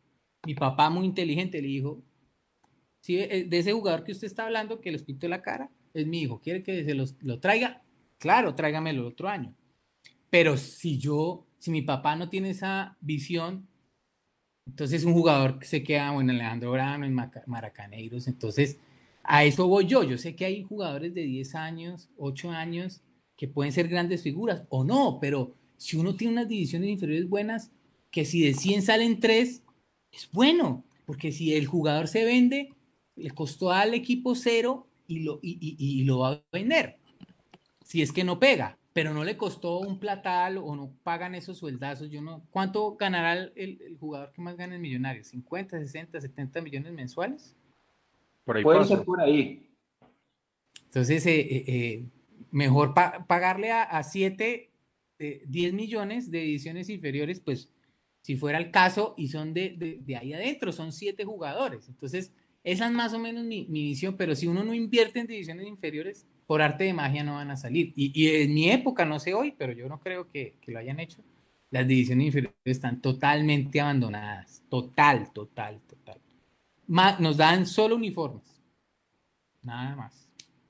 Pues, Esas épocas eran muy diferentes. Eh, Leo, le recomiendo a la gente está haciendo más preguntas para que las recopile, porque si veo a la gente muy activa aquí en el chat. Eh, Juan, mientras Leo recopila lo que, lo que encuentre ahí que le están preguntando, si yo le pregunto con cuál equipo se queda, con el invicto del 99, con el subcampeonato del 2000 o con el título Merconorte 2001. Y esos tres equipos eran muy buenos. Sí, esa es una buena pregunta. Eh, eh, me quedo con, con esa nómina, yo creo que es la del 2000. Cuando estaba, a mí, a mí me parecía un equipo, sobre todo arriba, que éramos muy fuerte eh, ahí creo que era Umaña, éramos sí. Tiba y yo por fuera normalmente, o el Flaco Rivera, y adelante Marcio y, Carlos Castro. Yo decía, somos cuatro goleadores y a mí me ponían mucho a marcar y ahí eh, eh, los, los, volantes de marca y ahí le dábamos el equilibrio al equipo que se necesitaba, porque Marcio, Chitiva y Carlos Castro ni un cuaderno marca. Pero, pero en el fútbol de hoy no podrían, les tocaría, pero en esa época no pero no importaba, marcábamos. Bonner, Andrés y yo ahí en la mitad, yo tenía el físico para hacer eso y a mí me gustaba mucho, o sea, yo, porque yo veía el balón pasar al lado mío y decía, ¿qué tal que esta jugada termine un gol? No, yo aquí les meto su patada, yo aquí me les tiro. Esa era mi visión. Mi, obsesión de ganar era, ¿qué tal si este balón lo corto acá? Y no llega hasta allá. Entonces, eh, y eso le gustaba mucho a los técnicos y, y me ponían, me decían, haga eso. Entonces ahí le dábamos equilibrio pero Andrés y Bonner, para mí son los mejores volantes 6 con los que he jugado en mi vida. Para mí, eh, el mejor volante 6 que yo he visto en mi vida es Bonner Mosquera. Ah, ese es un buen dato. Miren, el balón, podíamos, eh, como donde las papas queman. Estos son partidos en Cali, en Junior, ir 1-0, 2-0 perdiendo y un saque de banda. Ustedes se van a dar cuenta cuál es el jugador grande de jerarquía y con las pelotas bien puestas o no. Y él siempre iba, deme el balón, lo pedía y de espalda sea, unas pelotas y un liderazgo eh, y una técnica y una visión de juego. Y, el otro Andrés Pérez, obviamente, pero, pero eh, ahí en ese momento Bonner era muy inteligente. ¿Usted todavía se habla con ellos? con Andrés sí, con, con Bonner no. Con Bonner no, no, no, no, lo he intentado. Bonner, eh, Juan, una pregunta, si usted se habla con Andrés, ¿Andrés le ha comentado alguna vez qué fue lo que pasó para que, para que de repente esa, esa, esa, esa tirria hacia Millonarios? Pues yo, yo me acuerdo que, no, no esto nace por el tema con el Cali eh, contra Millos en esas finales que él hace gol y, de ahí nace todo, todo el problema. Yo creo que es de antes. Pues yo creo, yo por lo menos creo que, no, no sé si de antes, pero en, el caso con, con Cali Andrés, Andrés declara que sus hijos eh, son hinchas del Deportivo Cali. O sea, ese es como, como de pronto empieza como la, la fobia para el hincha Millonarios porque el hincha Millonarios eh, coreaba a Andrés, ¿sí? sí y ahora, y, y, lo coreaba bastante. Y así como lo coreaba, pues bueno, pasa, pasa al Cali y pues ahora está en Santa Fe, entonces las, las cosas ya son muy diferentes. Yo creo que, eh, que, que ahí tiene que ver, que ver mucho con las pasiones de, del hincha, es como cuando uno termina con la novia y se cuadra con, con el otro, uno lo, lo, la odia, y, fue su amor, y, fue su amor hace unos días. Entonces, Andrés, pues, un jugador que, digamos, de esos de garra que, generan identificación y pasión. Entonces, claro, uno se ve que se va al Cali, que sus hijos hincha el Cali, entonces puede generar esa, esa rabia en el hincha. Pero, pues, Andrés Pérez es una excelente persona. Eh, yo le presenté la esposa. Hasta de Cupido hizo ahí, vea, pues entonces yo siempre que veo a los hijos les digo, ustedes existen gracias a mí, les digo. Pero no, él es una excelente persona, excelente profesional. Eh, él y John Mario Ramírez unas bestias para el físico. Era, ellos querían competir y ser el primero en físico. Pero era tal la, bestialidad que si uno los iba alcanzando, que eso es muy chévere, ellos le metían y el profe le decía, no, regúlese, y ellos podían explotarse. Para ellos era un tema de honor ser el primero en físico. Entonces, pero Andrés en la cancha, entonces se, le notaba. Eh, y bueno, muy, muy buena persona, entonces yo siento que son esas cosas. Imagínense en una carrera Andrés, tiene 40 años y, lo que ha logrado, solo de admirar. Yo, yo me retiré hace 13, 12 y él sigue jugando. Entonces, pues yo, yo, no, yo no veo que haya hecho nada mal, aparte, eh, sobre todo que muy identificado con el Cali, muy ídolo en Cali, entonces, pues tú no vas a, querer o admirar al ídolo de, otro equipo. claro, pero es que fue, él también alcanzó a ser ídolo acá. Sí, pero pues digamos que, ¿qué puedes hacer tú? O sea, te tienes que deber a, tu equipo, y ah, bueno, y tuvo problemas con el Chiqui también, por eso terminó yendo. Em, eh, también me dice, me dice Yesid Gamboa, eh, Juan Carlos, eh, ¿por qué no alcanzó o no pudo jugar con la selección Colombia? Y normalmente, ¿por qué Millonarios no pone jugadores en la misma selección? Ahí está lo que siempre hablábamos del jugador bogotano o capitalino que le da muy poca oportunidad. y ahí está, digamos que en, en, Bogotá viene mucho caleño, mucho bogotano, perdón, mucho caleño, mucho paisa, pero el bogotano no va a, ningún lado, entonces las divisiones inferiores, pues digamos que no hay tanto bogotano ni, ni, ni, la, ni, ni, ni tiene fuerza eh, el, como que el fútbol bogotano. Y, y, y, yo no sé por qué, digamos, Millonario de Santa Fe sí daban o casi no nos convocaban. A mí me estuvieron por convocar a una selección sub-23 preolímpica. Los delanteros eran Giovanni Córdoba, en esa época era otro, otro, otro del, otro del Cali, creo que era Jorge. Bueno, a esa, a esa selección, no, me, no recuerdo. Ah, León Darío Muñoz era el otro delantero. Que vino a Millonarios mucho después, ¿cómo no?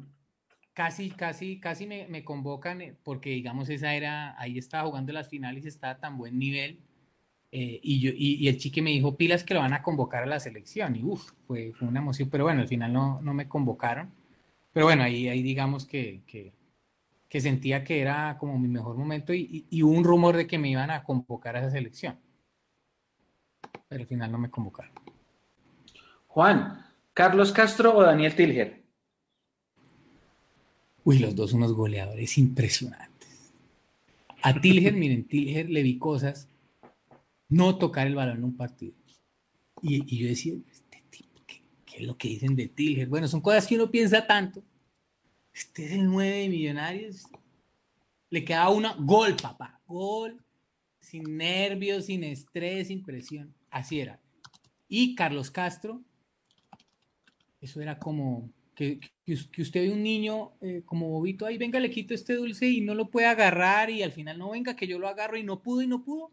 A lo que hoy es que Carlos Castro era como haciendo las cosas lentas, como pero qué goleador. Y para mí, sí, Carlos Castro gana. Con la derecha, con la izquierda. Le vi un gol, el gol que más le admiré fue un gol que le hizo al, al Tuluá. Yo estaba atrás del arco calentando. Con una calma, yo lo sentía, pero está en la sala de la casa o qué? Le amagó tres veces al arquero. En la primera, él, él no se bota y sigue como trastrabillando y vuelve y le hace el amague y ahí sí se bota el arquero y, vuelve y le hace como en el tercero y lo deja ahí botado, ya hace el gol así muy fácil, pero tenía una facilidad para pegarle con las dos piernas impresionante. Para mí sí, Carlos Castro, qué goleador impresionante. Hizo más goles eh, Carlos Castro, pero... Los dos, los dos. También, uh, también era lástima ese, ese incidente con, con Henao. Sí, esto fue una recagada. Se tiró, yo creo que eso nos dañó, nos dañó el envión. Es que, es que, es que, es que después de, ver eso de Tilger ya se hizo profundamente insoportable. Eso no, no, no fue muy fácil de digerir, la verdad. Y, y, bueno, y, al día de hoy, eso fue muy extraño, porque Tilger hizo eso. ¿Ustedes nunca tocaron el tema? Después ya con... Es que, es que sí, o sea, digamos, pasa eso Es que, es que fue muy extraño, fue todo muy rápido. Eh, creo que empatamos. Empatamos, sí. Y yo, yo, salgo en ese video porque creo que le digo a nada, hijo de puta. Pero, sí señor, sí, señor, lo voy a buscar. Apenas terminemos este live, lo voy a buscar, sí. sí entonces, eh, eh, yo veo que como que, pero eso son bromas que nos hacemos mucho entre futbolistas, de hacernos así ahí, y entonces nos hacemos, y a veces nos pegamos y pues son bromas pesadas ya de mucha confianza. Entonces yo vi, pero con Trinca, y ellos habían jugado juntos. Él jugó en el Once Caldas, entonces no entendía si era joda entre ellos o era de verdad había un problema, pero ya claro, después veo los videos y todo, yo, puta, claro, se le va la mano, se lo repitieron por todos los... Y nosotros estamos en, en el hotel y, y, llegó allá el chiqui y estaba Tilger en la piscina y todo, le han metido seis fechas a Tilger. No, y el tipo se tocaba así, pero él estaba callado. El, que... que le informó la noticia a Tilger fue el chiqui. Sí, estábamos en la piscina, me acuerdo.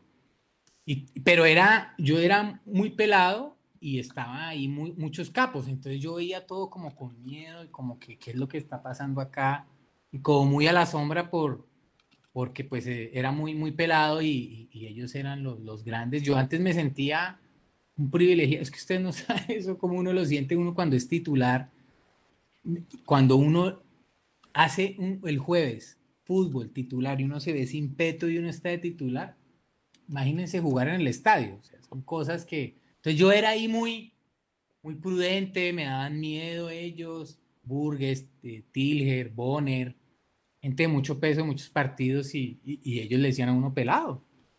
Entonces, y se cambiaba uno ya en una esquinita, y, bueno, y por eso, digamos, lo que les decía después, empezar a llegar uno a ver, pero a mí me tocó tan difícil porque esto es tan fácil. Eh, le, pregunta, le pregunta a Juan Carlos Ricardo. Leo, téngalo, téngalo ahí porque es que me, acabo, de, me acabo de, dar cuenta de algo. Hay muchos eh, oyentes o eh, internautas que desconocen la historia, así que voy a hacer un breve recuento de lo sucedido. Millonarios tenía 28 fechas de invicto y llegó al cuadrangular final como líder y favorito y en el primer partido enfrentó al Once Caldas. Íbamos perdiendo 1-0 y el empate lo hace Tilger después de un centro, si no de costado. Él empata el partido y en la celebración le coge los genitales a, Juan Carlos Henao. Ahí es donde sale Juan Carlos Jaramillo detrás diciéndole hijo de puta. Entonces, por esa acción de cogerle los genitales a Henao, es suspendido seis fechas, se pierde el resto del torneo. En el siguiente partido es que perdemos con el Medellín, se acaba el invicto y ahí lo que ya habíamos tocado a lo largo del, live, el equipo se desploma, eh, le ganamos al Cali nomás, pero perdemos también con el Cali en Cali, eh, perdemos en Medellín. Ah, y a la Once Caldas creo que sí le ganamos acá también, pero no alcanzó y quedamos eliminados. El Medellín es el que queda eh, ganador del grupo. Y gran parte de ese, de ese desplome posiblemente se debió a esa suspensión de Tiger, que era el delantero goleador y, figura de ese, de ese equipo de Chiqui García. Listo, Leo, ahora sí, siga. No, no, la, la, pregunta, la pregunta que le hace a Ricardo Parra en el, en el chat de YouTube el partido que jamás Juan Carlos se le va a olvidar con Millonarios. Sí, yo creo que el de esas 29 fechas invicto, eh, ese, porque para mí también fue un, partido que mi desempeño fue de los mejores partidos de mi vida. Hago dos goles en unas finales, estadio lleno, y eh, Carlos Mario Hoyos, el técnico del Medellín, me alaba al final del partido en directo. Pues claro, son, yo, yo me sentía pues tocando el cielo, dos goles en un partido finales, entonces para mí, y, bueno, ese, eh, perdón, también creo que está muy parejo, no, creo que más el de la Merconorte en Guayaquil. Mucho más. Yo, estaba, es, también esas sensaciones, yo, yo he tenido sensaciones donde yo sé que, que vamos a ganar. Son cosas, no sé, inspiración, no sé si alguno algo, alguna vez en alguna situación ha sentido algo de una seguridad muy fuerte. Yo lo he sentido en varios partidos que, que, que eran muy duros y que yo sabía que, que, iba a pasar algo especial. Fue el de la Tebaida, del gol de Chilena, contra la Equidad. Y ese contra Emelec yo, yo lo sentía especial.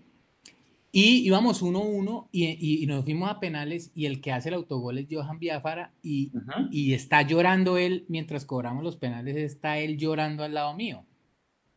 Y dije, pero ¿qué pasa si no hemos perdido? No, que, que, que, que si llegamos a perder y, fue autogol mío y un título internacional. Entonces yo en vez de decirle, yo le dije, tranquilo, huevón, que vamos a ser campeones, confía en mí, yo se lo aseguro. Bueno, fuimos campeones, pero yo, son esas sensaciones especiales que sentía. Entonces, fue un partido final internacional. Mis papás estaban en una suite en el estadio. Salimos a calentar y todo el estadio, bueno, no, la, la, boca del pozo que es como los comandos azules estaba atrás del arco, allá no hay pista atlética, salimos a calentar, el estadio lleno y empiezan ellos a cantar colombianos, chucha de tu madre, chupa, chupa, chupa. y yo, ¿qué sé? Y yo, hijo de puta, les tengo que hacer un gol en ese arco, decía yo. Y espera y verá. Y yo decía, ¿qué es lo que están diciendo? Y en el gol ahí de la Merconorte, eh, eh, si lo pueden poner o, lo podemos poner de nuevo, yo me les voy a decirle qué era lo que estaban diciendo, ahora que van a gritar. Y, Carlos Castro me jala con, con Marcio Cruz y, y, no me dejan decirle ahí, me caen algunas botellas, pero, pero también sentía una sensación especial. Y ese centro, me acuerdo, lo centra Yair y, y lo centra entre el central y yo. Pero esos son pensamientos de segundos y yo dije, nos vamos a chocar en el aire con el central, nos vamos a, quebrar las cabezas porque yo sentía que yo iba a saltar a cabecear y él a cabecear hacia el otro lado, pero él se asustó. Él se asustó eh, y no me saltó a cabecear, porque eso iba a pasar. Él saltaba a cabecear y yo en ese instante dije, aquí me parto la cabeza, pero es gol. Y él no saltó y bueno, gol. Y mis papás en el estadio en una final, eso también fue muy, una sensación de mucha satisfacción sabiendo, ay, mi papá me está viendo el estadio lleno y ellos están ahí en una suite. Ese, ese, este Juan Carlos podría ser el momento más feliz en Millonarios o hay otro momento más feliz que ese. O sea, incluso si no tienen, incluso yo le pregunto, hay momentos felices que, que, muchas veces los que jamás hemos jugado fútbol profesional ni nada, que uno como hincha siente que el jugador siente precisamente, perdón la redundancia, felicidad cuando marca un gol, cuando lo ve el papá, cuando lo ve el abuelo, cuando se, le, se lo celebra la abuela fallecida.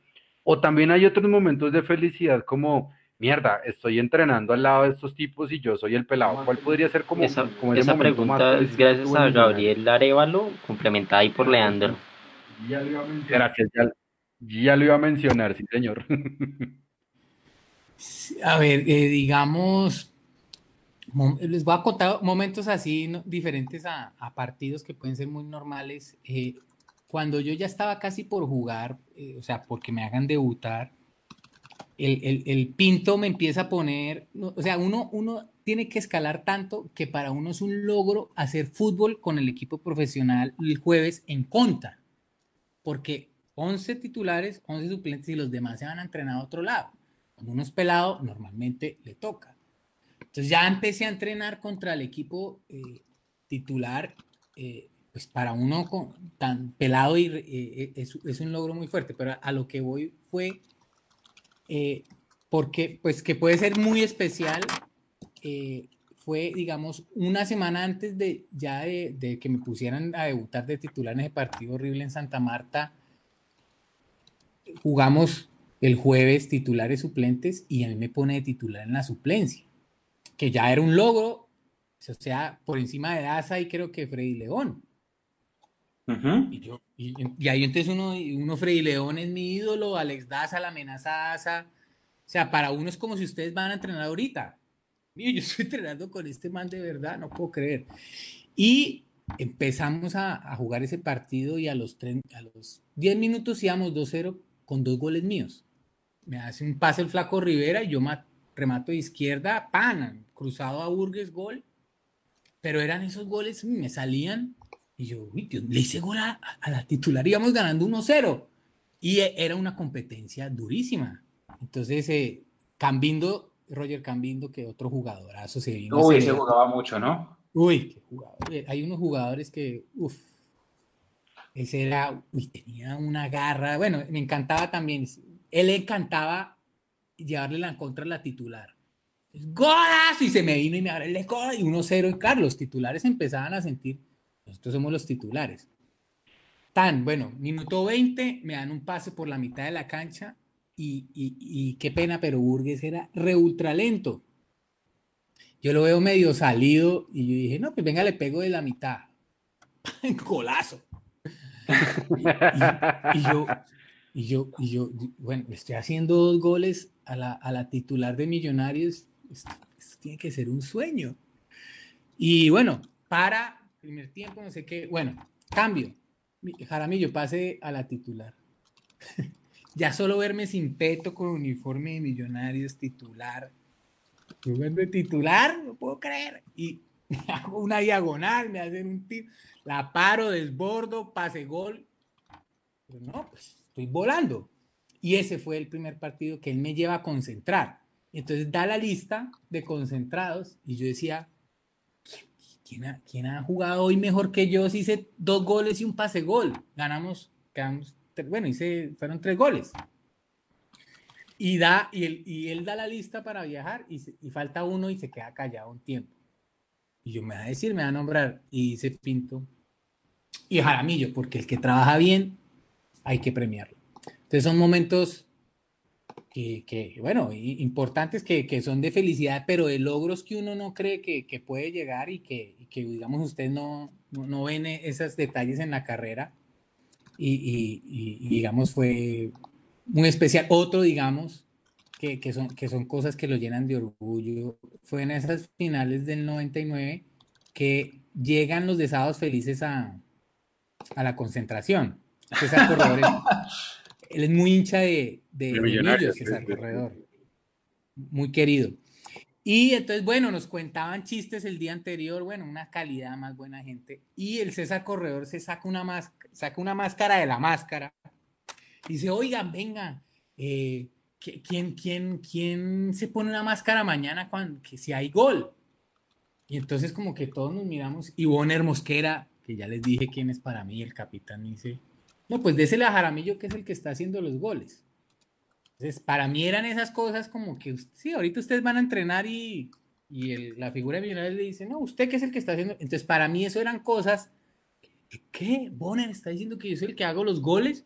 Entonces me sentía así como Iguarán, el pájaro Juárez, y llevaba seis meses y ganaba 500 mil pesos. Entonces, son, son, son situaciones que, que son los que, lo que uno como que esos sueños se van cumpliendo, ustedes de pronto ven los sueños de, los goles, pero son momentos que uno va cumpliendo que uno no puede creer y que lo van, le van llenando de satisfacción. Seguramente hay muchos más que ahí me, me iré acordando.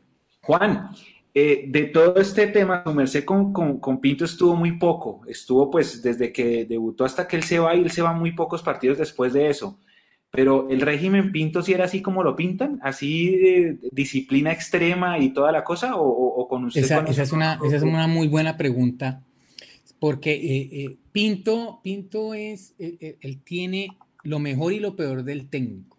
Lo mejor, entonces, lo que yo les hablaba de esa disciplina, ese enfoque, él es una persona no obsesiva, recontra ultra obsesionada, compulsiva con el fútbol.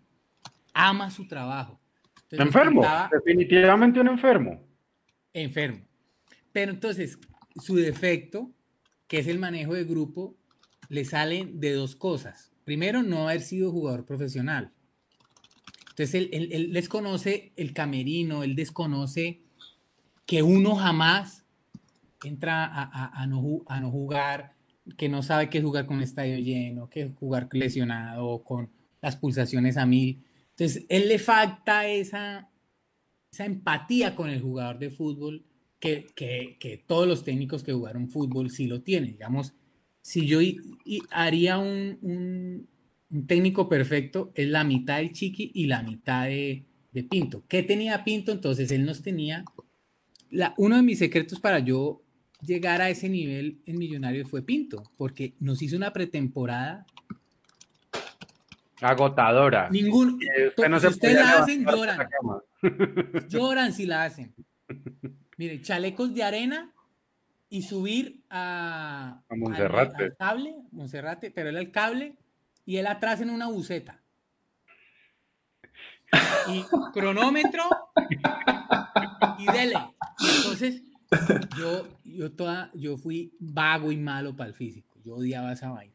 Y lo mismo Freddy León Y éramos, íbamos ahí como entre los últimos subiendo. Eh, la táctica para subir una montaña trotando es despacito. Pero usted no puede parar porque Pinto era ahí mismo. ¡Ay, Jaramillo! ¿Qué va a hacer en minuto 80 en Barranquilla? Minuto 80 en papi. Y uno ahogado, subiendo con chaleco de arena. Y eran momentos eh, muy, muy, muy chistosos también porque ahí estaba uno al máximo. Entonces uno quería voltearse y decirle, oiga viejo hijo de puta, usted no tiene nada más que joder cuando uno está con las pulsaciones 220, me duele hasta el culo y usted viene aquí a joder. E, entonces el Frei León volteaba y me decía, ay, ¿por qué no nos pusimos a estudiar? No.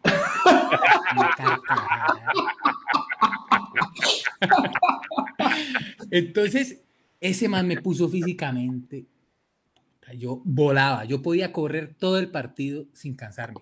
Hacía un tema de saltos. En, en, eso era pretemporada, entonces él ponía unas cintas y había que saltar. Y no podía saltar uno con las rodillas atrás, sino hacia adelante.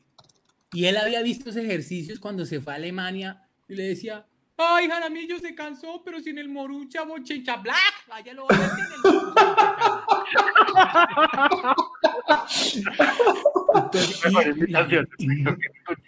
caían en esas pretemporadas, caían dos, tres jugadores de tendinitis en la bandeleta que es de la rodilla y en el tendón y, hablábamos con el médico y él decía, los están matando, le decimos, pero ese man no oye razones. Aquí es como una guerra.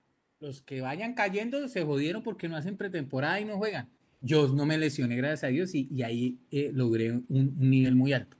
Y el chicle es un maestro del manejo del camerino. Él es sabe, zorro ese viejo, ¿no? Sí, él sabe, eh, eh, él sabe mantener el camerino contento, la gente contenta, sabe manejar muy bien la prensa. Mucho asado, mucha, mucha camaradería, mucha cosa de eso, ¿no?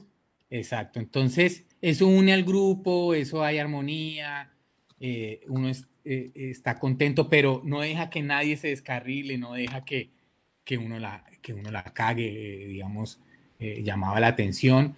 Eh, pero pues obviamente le falta ese rigor táctica, esa obsesión de análisis del otro equipo de, de Pinto, que a Pinto lo que le hace falta es eso, a Pinto que haga la, la parte táctica y, dejar a otros que, que, que, hagan la parte física y, y manejen el grupo, pero él, él, se mete en todo, pero esa es la base de su éxito y, le ha faltado, o sea, le ha faltado llegar a ese equilibrio eh, de confiar. Otra cosa que les quería contar, eh, eh, sus traumas vienen, a él le compraron dos jugadores, él le compraron un arquero cuando jugaba Santa Fe Millonarios y el Chiqui se lo compra. Entonces, y le compran a otro equipo, a otro jugador y Santa Fe pierde. Y después Pinto sabe que le compra. Entonces, Pinto era un obsesionado. Él veía tres jugadores hablando ahí y se iba corriendo escondido y les llegaba a ver, así, a ver, a ver cómo que estaban hablando. A ver si lo iban a sacar. Y nosotros veíamos eso y llorábamos de la risa y decíamos, este vale está loco. Pero entonces nos veía reunidos y, y, y, pues nosotros eran como aquí, hablando amistades y, cagados de la risa, hablar mal de, del técnico o, o, hacerle cajón, créanme que el man estaba pifiado. Él hace el cajón solo porque aburre a la gente la tiene tensionada, aburrida, desmotivada, y eso es lo que... Entonces llega a su pico de, rendimiento físico y como no sabe manejar el grupo, se le viene abajo. Entonces, eh, digamos que... Y, y Umaña, Umaña, para mí, digamos que tiene eso, digamos, Umaña sí es como los dos. A mí, eh, digamos, con el que mejor relación tuve de ellos fue con Umaña, una, una gran persona y, y, y, un gran técnico, pero creo que sí Pinto le gana un poquito más en táctica. Pero tiene buen manejo de grupo. Pero le gana el Chiqui. Pero bueno, digamos que, que para mí, si me a escoger, eh, eh, me quedo con Umaña, porque obviamente tiene lo de los dos. Claro, porque su merced dijo 50% Pinto y 50% el Chiqui. A, pesar, a pesar de que, a pesar de que siente, a pesar de que siente al chiqui como puta, este man es el que me hizo la vida imposible. Sí, sí, después de todo lo que nos dijo de, cómo se sintió con él, dice que, que, es un gran manejador de grupo con todo y eso. Porque, digamos, eh, eh, él, él, lo hace muy bien de técnico en el 99, pero claro, entonces se le va la obsesión de querer coger más plata, de querer hacer negocios, se pone director deportivo y ahí él es que empieza a querer imponer. Entonces ahí es que me dice no se vaya para MLE, que quédese en, que usted tiene que ir a México o Argentina, que, que, hoy, que hoy analizando podría haber tenido razón. Yo creo que mi mercado era mejor Argentina o México. A mí me quiso comprar por la Merconorte del año anterior, a mí me quiso comprar el América de México y a, y a Chitiba al Pachuca. Y no me quieren vender. Porque venden a, porque nos van esa Merconorte a Chitiba y a mí, que fue ese partido que en, en, en Toluca quedamos 0-0, pero fue un partido que Chitiba y yo jugamos muy bien y los narradores mexicanos nos endiosaron a él y a mí. Juan, pero el que, no quiso venderlo, edades, el que no quiso venderlo fue el Chiqui. Sí, pero ¿por qué cree? Responde usted esa pregunta.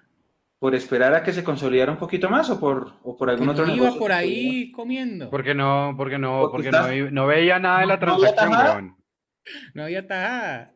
porque no había nada de la transacción. sí. Entonces, claro, como él no estaba en la transacción, en ese momento de los jugadores que más podían caros vender era mí, propiedad del club, ¿no? Eh, entonces, eh, eh, en esa Merconorte, que es la anterior a, la del campeonato, la Chitiva y yo jugamos e, ese, ese en Toluca, que en, que en Bogotá quedamos 5-5, no sé si se acuerdan de eso. Sí, claro, claro. Yo aquí también hago dos goles. Que era, que era Andrés Villegas, que ahorita está en Canal Capital y, cada vez que hablamos con él lo recordamos. El debut y despedida porque debut y despedida, sí. partido. Y yo siempre lo he molestado. Sí, de hecho con él también nos, falta, nos falta tener este espacio porque siempre lo hablamos como afuera de cámaras y él lo recuerda como si, hijo de puta, cinco goles y chao, ya, pues ya qué más. Sí, sí, sí. Y él, y él me hace un pase gol. Venga, pongamos, pongamos otra vez ese partido. él saca, ese es uno de los goles más raros que he hecho en mi vida. ¿Ponemos la, la pantalla o no? Dice, dice eh, Nadia Bernal que, que usted muy poquitas entrevistas en el 99, eh, de quinceañera usted era el ídolo de ella y le envía un gran abrazo que todavía conserva el autógrafo eh, suyo y el de Chitiba en un artículo del Tiempo que se titula El Kinder ah, del Chiqui en el 99. Uy, que eran Andrés Pérez con Andrés Pérez. Es una nota que Con unos abacos, con unos abacos. Ah, con vaina. ¿Cómo, es que se llama ella? Nadia, Nadia Bernal. Nadia Bernal. Me gustaría ver una foto porque puede que me acuerde de ella. Ah, bueno, ya pues. No, no, no, era una hincha a muerte. Sí, sí, sí, Nadia es una gran hincha de Millonarios, la verdad. Yo la conozco personalmente. A ver, este es el gol, este es el gol, este es el gol. A ver. Esto es contra el Toluca en Bogotá. Ve, me faltan los videos de, contra el Toluca allá en México, que por eso ahí nos quieren a, a Chitiva y a mí. Quedamos 0-0, pero fue un partidazo. Bueno, es un gol a Biafara por debajo ahí.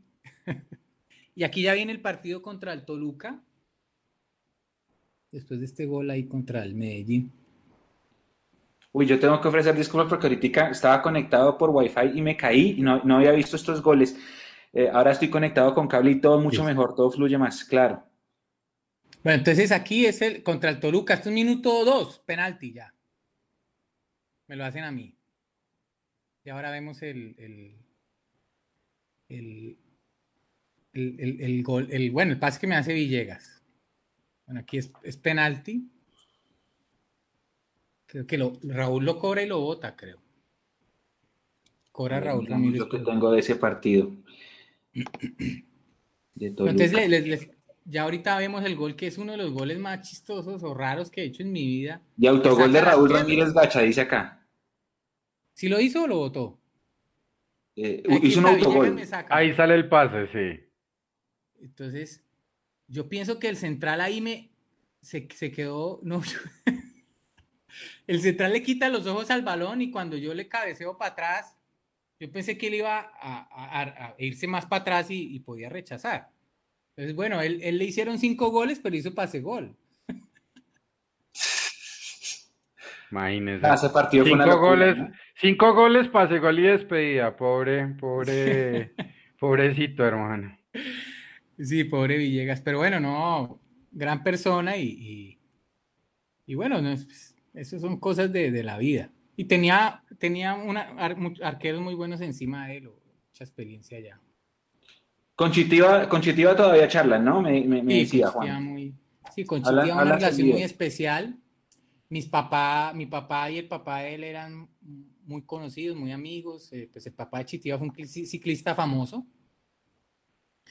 Eh, y, bueno, lastimosamente muere antes de, que Chitiva llegue al Pachuca o un- uno o dos años después, o sea, no, no alcanza a, digamos, a disfrutar el dinero y la, y, y- y- el- la gran carrera de Chitiva en México. Eh, y pues un muchacho humilde de, Fontibón y, y- y- también era esas, de esos jugadores que, que sonaban mucho. Yo, deci- yo para mí Chitiva no iba a llegar a ningún lado, esa es mi opinión personal, pero ¿por qué? Yo lo veía chiquitico, menudito. Decía, no, pero entró. Qué culebra, qué demonio. Y bueno, pues la carrera que hace Chiti es impresionante. Y bueno, siempre fue muy humilde, muy sencillo, todos lo queríamos, eh, nunca estaba bravo. Entonces, eh, eh, fue, creamos una relación muy bonita y, jugamos muchos años en, ediciones inferiores, no juntos porque él siempre estaba en una edición abajo, pero, pero sí nos hicimos muy, muy, muy buenos amigos. Este es contra el Cali. Ahí es un pase mío a Chitiva y Chitiva ahí hace el, el centro a Carlos Castro, que, que les comento que goleador. ¿Usted tiene la- la- a, la, a la mano cuál fue el equipo al que le hizo más goles? Yo creo que al Tuluá y al Medellín les hice tres, y al Quindío. O al Tuluá y al Medellín. Le hizo dos. Al Quindío le hizo dos. Ah, ese 5-0, me acuerdo mucho de ese 5-0 de Sí, es. contra el Quindío. Y la- y ese, ese equipo se cayó después de ese 5-0, ¿no? O sea, se lesionó Marcio y, y- y todo para abajo, el equipo de Kosanovich. Sí. Y aparte, bueno, yo ese creo que fue el año que me fui para. para Sí, creo que ese fue de sus últimos partidos, ese, ese Sí. 5-0, porque se lesionó Exacto. Marcio y solo quedaba usted y el Ferry. Y no, ahí se, Sí, se cayó. sí, 5-0 y, y yo hice los últimos dos goles. Ahí, ahí yo me sentía en mi mejor momento como el, el- el delantero titular, pero me quería ir para Emelec y menos mal, porque ese fue el año de, de la debacle total económica. Sí, sí, sí. Que yo, Sí. yo, en, yo en Emelec, yo decía, Dios mío, menos mal estoy acá. Yo ganaba en dólares, me dieron carro y casa. Es que no quería ir a Millonarios ni, ni loco. Pero triste porque el equipo estuvo muy bien para que lo hubieran desfalcado así tan rápido. Es cierto. Es cierto. Leo, ¿qué más pregunta la gente? No, es, eh, Bogotá Denk, ¿por qué se retiró tan joven? Pues digamos que, que yo, yo, hay varias cosas que reflexiono. La primera fue que eh, cuando yo vuelvo de Melec a Millonarios, yo vengo en muy mal estado físico, pero no me había dado cuenta. Eh, yo nunca había jugado a nivel del mar, sino había jugado eh, siempre en altura y eh, pues nunca había vivido a nivel del mar. Entonces viví en Guayaquil, me voy a la altura de Bogotá y, y sí me costó, digamos, adaptarme. Venía como eh, el torneo ecuatoriano había terminado antes, campeones, fuimos campeones, yo fui también campeón acá con, con pero no termino jugando y, y- y- yo, y yo duro como dos meses, aparte eh, peleé para, para arreglar el contrato y, y- y, pues la forma que uno presiona es no yendo a entrenar.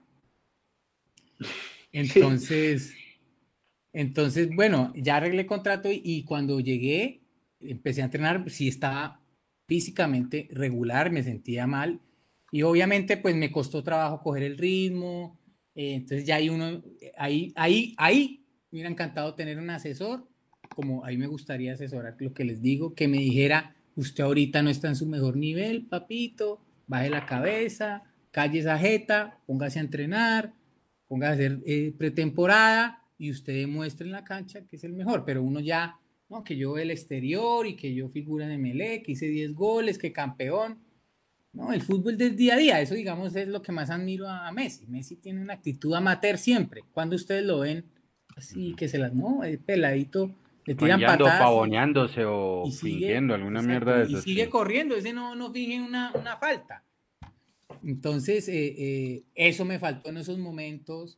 eh, y, entonces también no, no, no, me enfoqué, como no jugaba, entonces jodía más. Y eso fue obviamente mermando mi rendimiento y, y, y, y me vi que, que, ya no era el mismo y que como que no se presentaban oportunidades y ahí decidí retirarme, me retiré como con 27 años. Entonces sí fue un ascenso rápido y, y, digamos, figurar rápido y bueno, ir al exterior, ser campeón, ganar en dólares, eh, eh, experiencias muy buenas, digamos que ahí, ahí se puede ahorrar bastante, pero sí también ya después me, digamos que me faltó mejores decisiones en momentos trascendentales para bajar la cabeza, porque yo en mis otras ocasiones que me sentía muy bien y, y, como que presionaba y alzaba la cabeza, como respondía en la cancha, la estrategia me resultaba, pero si uno no responde en la cancha, no Chao,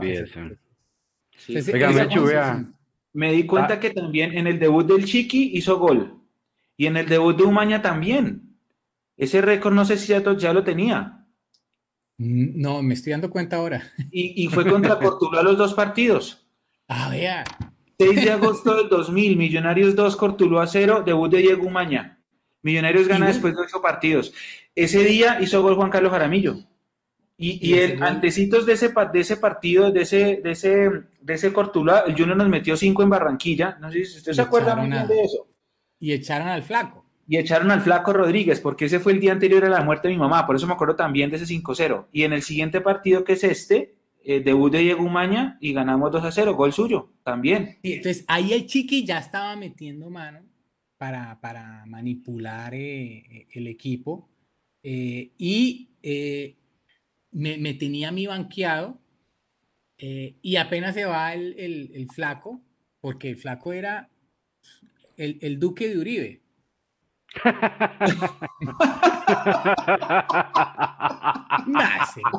qué tipo, qué técnico papicho.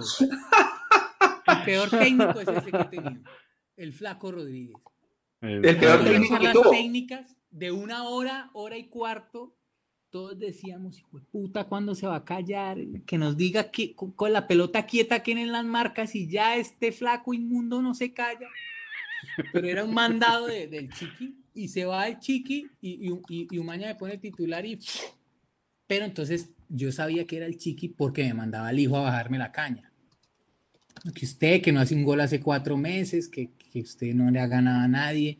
Ya después uno empieza, como uno atacado. Con razón no me ponía, me mandaba al hijo que me dijera eso, me bajaba la caña también el chiqui. Pero siempre los malos le salía el tiro por la culata. Me puso eh, Umaña titular gol y de ahí titular inamovible con él. Y es lo mismo, él empieza a ver a Marcio eh, y, Carlos Castro, que eran, están en un nivel y goleadores, y yo también, y él era el, el preparador de delanteros era el Checho Angulo. Ay, esa época fue espectacular, sinceramente. Y ese tipo me quería. El Checho. Me adoraba. El Checho Angulo le decía que yo era el mejor delantero. Mejor dicho, me decía que iba a jugar en Europa. Bueno, ese tipo me decía. Y me decía, usted tiene que jugar. Y entonces yo le decía, profe, está jugando Carlos Castro y Marcio y estaban jugando súper bien. Y yo me llevaba muy bien con ellos. O sea, estamos bien, yo soy suplente, pero ahí estoy, profe. O sea, yo contento. Usted va a jugar. Y yo, nada, cuando llama a Umaña, él, él tiene que jugar. Y sí, yo, me reía y Umaña, ¿usted ha jugado por fuera? sí, me va a meter. Y sí, y me pone por fuera. Y, y, entonces él me ha jugado por fuera y le dije, sí, la última vez que jugué por ahí hice dos goles, que había sido contra el Medellín. Dijo, no, ahí va a jugar usted. Entonces, bueno, son, uy, son épocas espectaculares. Cuando Millonarios estaba bien, tenía buenos técnicos, tenía buenos jugadores. Es, esa, esa época me acuerdo. Juan, hablemos de un poquito de esos otros delanteros que no ha mencionado, porque usted ya hablaba de los cuatro de ataque en ese frente ofensivo, pero falta Marcio, falta Joner Toro, ¿quién más que, bueno, de pronto el Flaco, que el Flaco siempre entraba en los segundos tiempos. ¿Qué, más, qué, más recuerdos tiene de ese equipo los que no estaban? Porque ese equipo tiene un muy buen plantel. Sí. Bueno, digamos, Joner Toro era de esos jugadores que tenían unas condiciones impresionantes, saltaba era para que él se hubiera dedicado al salto alto. Saltaba impresionante, rapidísimo. pero eran esos jugadores que les faltaba más fortaleza mental, más llegaba, llegaba a entrenar con tres sudaderas puestas, le decíamos la fiaca, eso es para nosotros la pereza. La fiaca, se llegaba con tres sudaderas y, cuando ya estábamos terminando de entrenar, él ya medio se calentaba, le dio muy duro el, frío, muy, muy perezoso para entrenar, entonces eso, eso afecta en el rendimiento y sobre todo el técnico. Entonces él, él, él, era medio cómodo, tenía muy buenas condiciones, pero, pero no, no las explotó al máximo. Frey León, cuando ya lo conocí, ya estaba de bajada, en mala actitud, no, no, me caía bien, y, pero fue, fue ídolo en su momento para mí también, pero cuando ya jugué con él de bajada, Alex Daza también la, lastimosamente no se entrenaba bien. Ese, ese fue para mí su, digamos, su bajón, porque él vivía bueno, vivía medio lejos, entonces él, uno, uno estaba eh, saliendo de entrenar y uno se quedaba cobrando tiros libres, penaltis. Bueno, pues, ah, y Daza, Daza, uno estaba llegando a ducharse y Daza ya estaba en la casa. Salía corriendo, cogía el carro a toda, no quería, no iba al gimnasio, no hacía definición. Muy, muy, muy cómodo. Entonces, ellos se van quedando porque uno sí le da y los va superando eh, eh, les va empezando a sacar pequeñas ventajas que, que después se notan. Tilger, un goleador, eso es nato. Carlos Castro, goleador. Eh, Marcio Cruz tenía todo, tenía desequilibrio, tenía gol, tenía buena asociación y una gran persona. Era muy chistoso, era un caso, nos hacía reír a toda hora.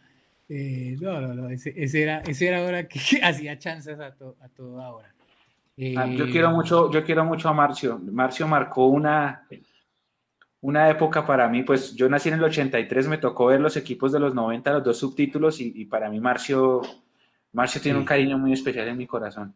Este, este, este, este pedazo, el, Marcio no jugador, sino el, de los chistes, no lo conocía yo. Eh, pero qué bueno saberlo. Era, era, era, es que eh, había momentos tensionantes y nunca se podía tener un momento tensionante porque alguien salía con un chiste. Entonces podía llegar Pinto. Entonces él decía esto. Si uno no le podía dar nada con Pinto, es que era un loco. No, que, que me estaba viendo aquí era doctor. Usted sí sabe que tirón viene de tirar, ¿no? Tirón viene de tirar. y entonces uno, nos empezamos a mirar así o algo. Entonces Omar, si o algo decía, ah, eso es que te la pasas tirando con todas las enfermas y todo, guau, guau, guau, no, eh, era, era un ambiente de, pura joda, la verdad, ¿no? Y, bueno, también, algo, digamos, que era de jerarquía muy importante para nosotros, no, no sé si ahorita todavía se haga, pero nosotros como jugadores profesionales hacíamos mucho 4 contra 2, en un cuadrado y a un toque. Pero cuando ustedes son profesionales y, son cuatro contra dos, créanme que los dos de la mitad no la tocan si, usted, si uno está fino y bien. Y lo hacíamos por parejas. Mi pareja era Andrés Pérez. Y había que entrar, miren, a matarse en ese cuatro contra dos, porque si le cogían el ritmo, uno tenía que quedar ahí y entonces, ¿cuándo se paraba? Cuando los de adentro ya no daban más y paraban y empezaban, y entonces, profe, vea que traiga banderillas acá. Y eso para uno era una vergüenza. Y entonces los, los, compañeros, ay, le están dando melo, ay, vea que les están dando melo. Entonces uno perder el balón ahí. Entonces esos también se volvían momentos, bueno, que disfrutábamos mucho, un 4 contra 2, ninguno la perdía y eso uno le, le daba una, una finura, una, una, para estar con, con el, o sea, el, la finura me refiero a ese que uno está con, con, que puede tocar un toque, hacer una pared, que está fino, que está en, en su, en su momento. Ese 4 contra 2 lo disfrutábamos mucho y, y, se jugaba mucho. No sé si ahora se sigue haciendo, pero era, era algo que para nosotros era muy, de, de, mucha jerarquía, mucho prestigio no entrar. Y, y con Andrés y, Andrés y yo nos iba muy, muy bien. Y digamos que, que nunca estábamos en la mitad como que nos estaban bailando y todo el mundo burlándose, pero eh, eh, ser jugador profesional, la verdad, es felicidad total, la verdad. Hay momentos muy... Todo el tiempo está uno feliz. Sí, si no lo sabe aprovechar, ¿no? Sí, obviamente. Juan, tenemos que cerrar ya. Han pasado más de dos horas de, live. le quiero dar en nombre del equipo todas las gracias porque fue una charla muy chévere, muy amena, muy sabrosa. Hay cosas que no sabíamos de esas, de esas internas de esos equipos de 99, 2000, 2001 de Millonarios. muchísimas gracias. Yo le quería hacer una última pregunta para cerrar. Eh, en el 99 usted hizo seis goles, 2007, 2001, 3, 2002, 4 y 2003, 1 con Millonarios. No estoy contando al Emelec. ¿Cuál fue su mejor año en Millos? El que más se disfrutó. Y yo, yo creo que pueden ser eh, los dos primeros. Eh, el, primer año, pues obviamente es especial, eh, tan rápido ser titular, tan rápido, digamos, figurar. Me acuerdo que, que bueno, yo, llego, yo en el 99 me suben y ganaba menos que el mínimo, nos pagaban. Y llega el Chiqui y pues yo ya había jugado tres partidos. Y, y, él, él, manda a preguntar que cuánto ganaba Chitiva, Hans, Jiménez, Andrés eh, y yo. Andrés ya ganaba bien porque él venía de América. Y nos mandaron a, subir el sueldo. Y yo ya era titular, o sea, él, llegó y, y, fui titular. Entonces, pues fue, es muy especial uno tan amateur. Me acuerdo que me expulsan, mi primera expulsión fue en, en Medellín contra Nacional por una mano pendejísima. Y la multa que me tocaba pagar era mi sueldo. Y yo, no puede ser, ¿cómo es la multa? Entonces yo estaba, la guama se cambiaba al lado mío porque yo era el 23 y era el 24. Ah, era por orden de, camiseta. Sí, entonces uno se cambiaba en el camerino porque 1, 2, 3, 4, entonces como en Real Madrid uno empieza a coger según el número. Y yo le digo, guama, habla con el profe, imagínate, yo gano ganaba 500 mil y, la multa es 500 mil. Yo, ¿qué me dice? No, déjeme, yo hablo con el profe. Y sí, y, y, siempre que uno va a empezar el entrenamiento hay una reunión, una oración, y dice, bueno, habla, ta, ta, ta. Me empatamos, si no, me clavan la. Empatamos con Nacional allá, entonces no perdimos, y me dice. Y bueno, eh, Jaramillo, que, que, la, que le van a pegar la multa, no, tranquilo, que eh, no, no se dejó que se la, se la peguen por el buen partido que, que hizo.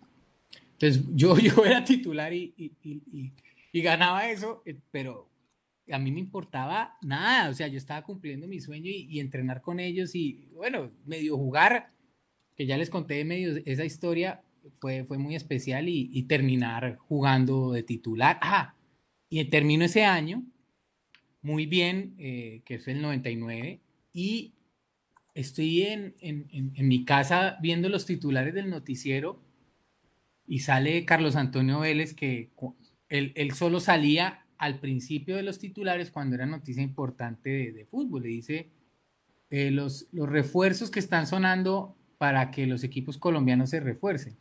Y dice que el América de Cali quiere, me quería a mí. Entonces, claro, imagínense, yo hace seis meses era un jugador de la C y estaba viéndome el noticiero que, que América me quería. Uf, estas son sensaciones que, que, inexplicables, son un, sentimiento de orgullo y yo, Dios mío, me quiero otro equipo, que, que, que Dios mío. Eh, no me vendieron, obviamente, no me vendieron. Eh, pero pues eso también fue, fue muy, pues bueno, fue una época muy bonita. Ya con Umaña, siento que, que, que, esa fue la mejor nómina y la mejor armonía. Creo que al no estar el Chiqui y ninguno de su equipo ahí metiendo mano, creo que, ayudó mucho. Un Maña, un gran ser humano, un gran técnico. Eh, tan, tan humano era que, cuando él quería jalar las orejas a un jugador, hacía una reunión y hacía que los, todos los jugadores se la jalaran. Él, no, nos decía nada. Eh, bueno, eh, y, creo que, es ese, esos dos años y, bueno, ya el último por ser campeón de la Merconorte, pero ya ahí ya tenía problemas con el chique, ya veía cómo funcionaba y ya, ya hemos tenido varios roces, entonces no fue tan, tan satisfactorio, pero fue, digamos, el, título más importante de mi carrera. Listo, Juan. No, vale, muchas gracias. No sé mis compañeros si quieren dar algo más. De no, no, hombre, no, yo, yo creo que súper, súper, súper completo toda la, la, esa, esa remembranza no solamente de, de, esos tres años, sino de una, de una gran época que muchos eh, hinchas de millonarios jóvenes eh, vivieron, que sintieron porque eh, jóvenes, es decir, menos de 35 años, porque parece muy paradójico que Millonarios no ganara tanto, o no ganó tanto como posiblemente debió ganar, pero ese estadio siempre estaba lleno en ese momento. Y, y de pronto había una conexión durante todos esos años muy especial entre la hinchada y el equipo que no ganaba títulos, pero creo que la gente, eh, si en algún momento encuentro una palabra para describir la relación que teníamos o que tenía la hinchada de esa época con ese equipo que no ganó o que ganó muy poco, estoy seguro que se la voy a decir en algún momento. Gracias, Juan Carlos. Bueno, con mucho gusto y bueno, cuando quieran podemos seguir volver a hablar. Esto amerita otra charla. Es que creo que, creo que faltó tema y, faltó tema y tiempo. perdón, faltó tiempo y sobró tema la vaina, pero eh, amerita otra charla, sí.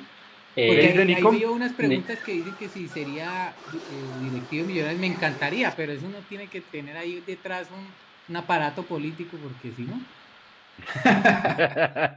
y no, ¿quién vota por uno? Ustedes saben que ellos llevan a. Eso es, eso es puro negocio. Pero sí me, sí me encantaría. Eh, no hicimos la pregunta de jugadores con, con, número 30. Como es el programa número 30, pues decimos jugadores que tuvieron el número 30. No sé qué se acuerde Juan Carlos Jaramillo. Por mi lado diría. Eh... Denis Ramírez jugó con el 30, sí. Un número muy raro para jugar. Es rarísimo. O sea, de arquero puede ser. De arquero. sí. sí, sí, ese, ese es complicado. Y por último, Juan, Carlos, que por favor nos deje sus redes sociales para que la gente lo busque en Instagram, Twitter, Facebook. ¿Dónde, se los pongo? Puede ponerlo en el chat y pues también decir. ¿En el chat de YouTube o en el de ustedes? Eh, les voy a poner mi Instagram. ¿Solo tiene Instagram, Juan, o tiene todo? Sí, tengo todo. José Jaramillo es mi Instagram. Y creo que debo salir Juan Carlos Jaramillo en, en Facebook.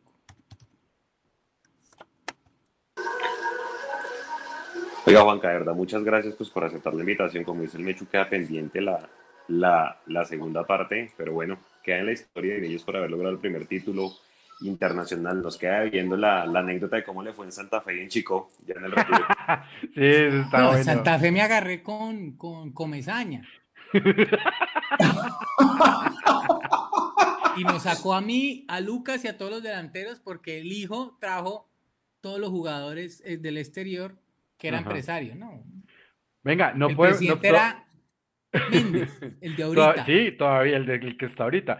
Vea, y me Mechu. recibió así en un jacuzzi. Solo le faltaba las viejas al lado. Chino, si, si, juega bien o no.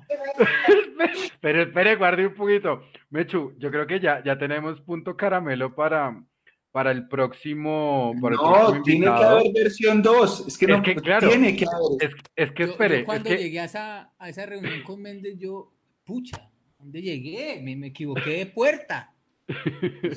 Y no ven el fútbol, ese man. Sí, sí, sí, sí, Es que el próximo-. El próximo, el próximo invitado, Mechu, eso es duro. El próximo invitado, eh, el Pocho Insuda, me dice Willan que jugó con la 30, Carlos Villagra. Ay, el Pocho y la Villagra, 30. sí. Sí, señor. Eh, Pues oiga, el próximo invitado de la próxima semana no lo podemos decir, pero ya está cocinado.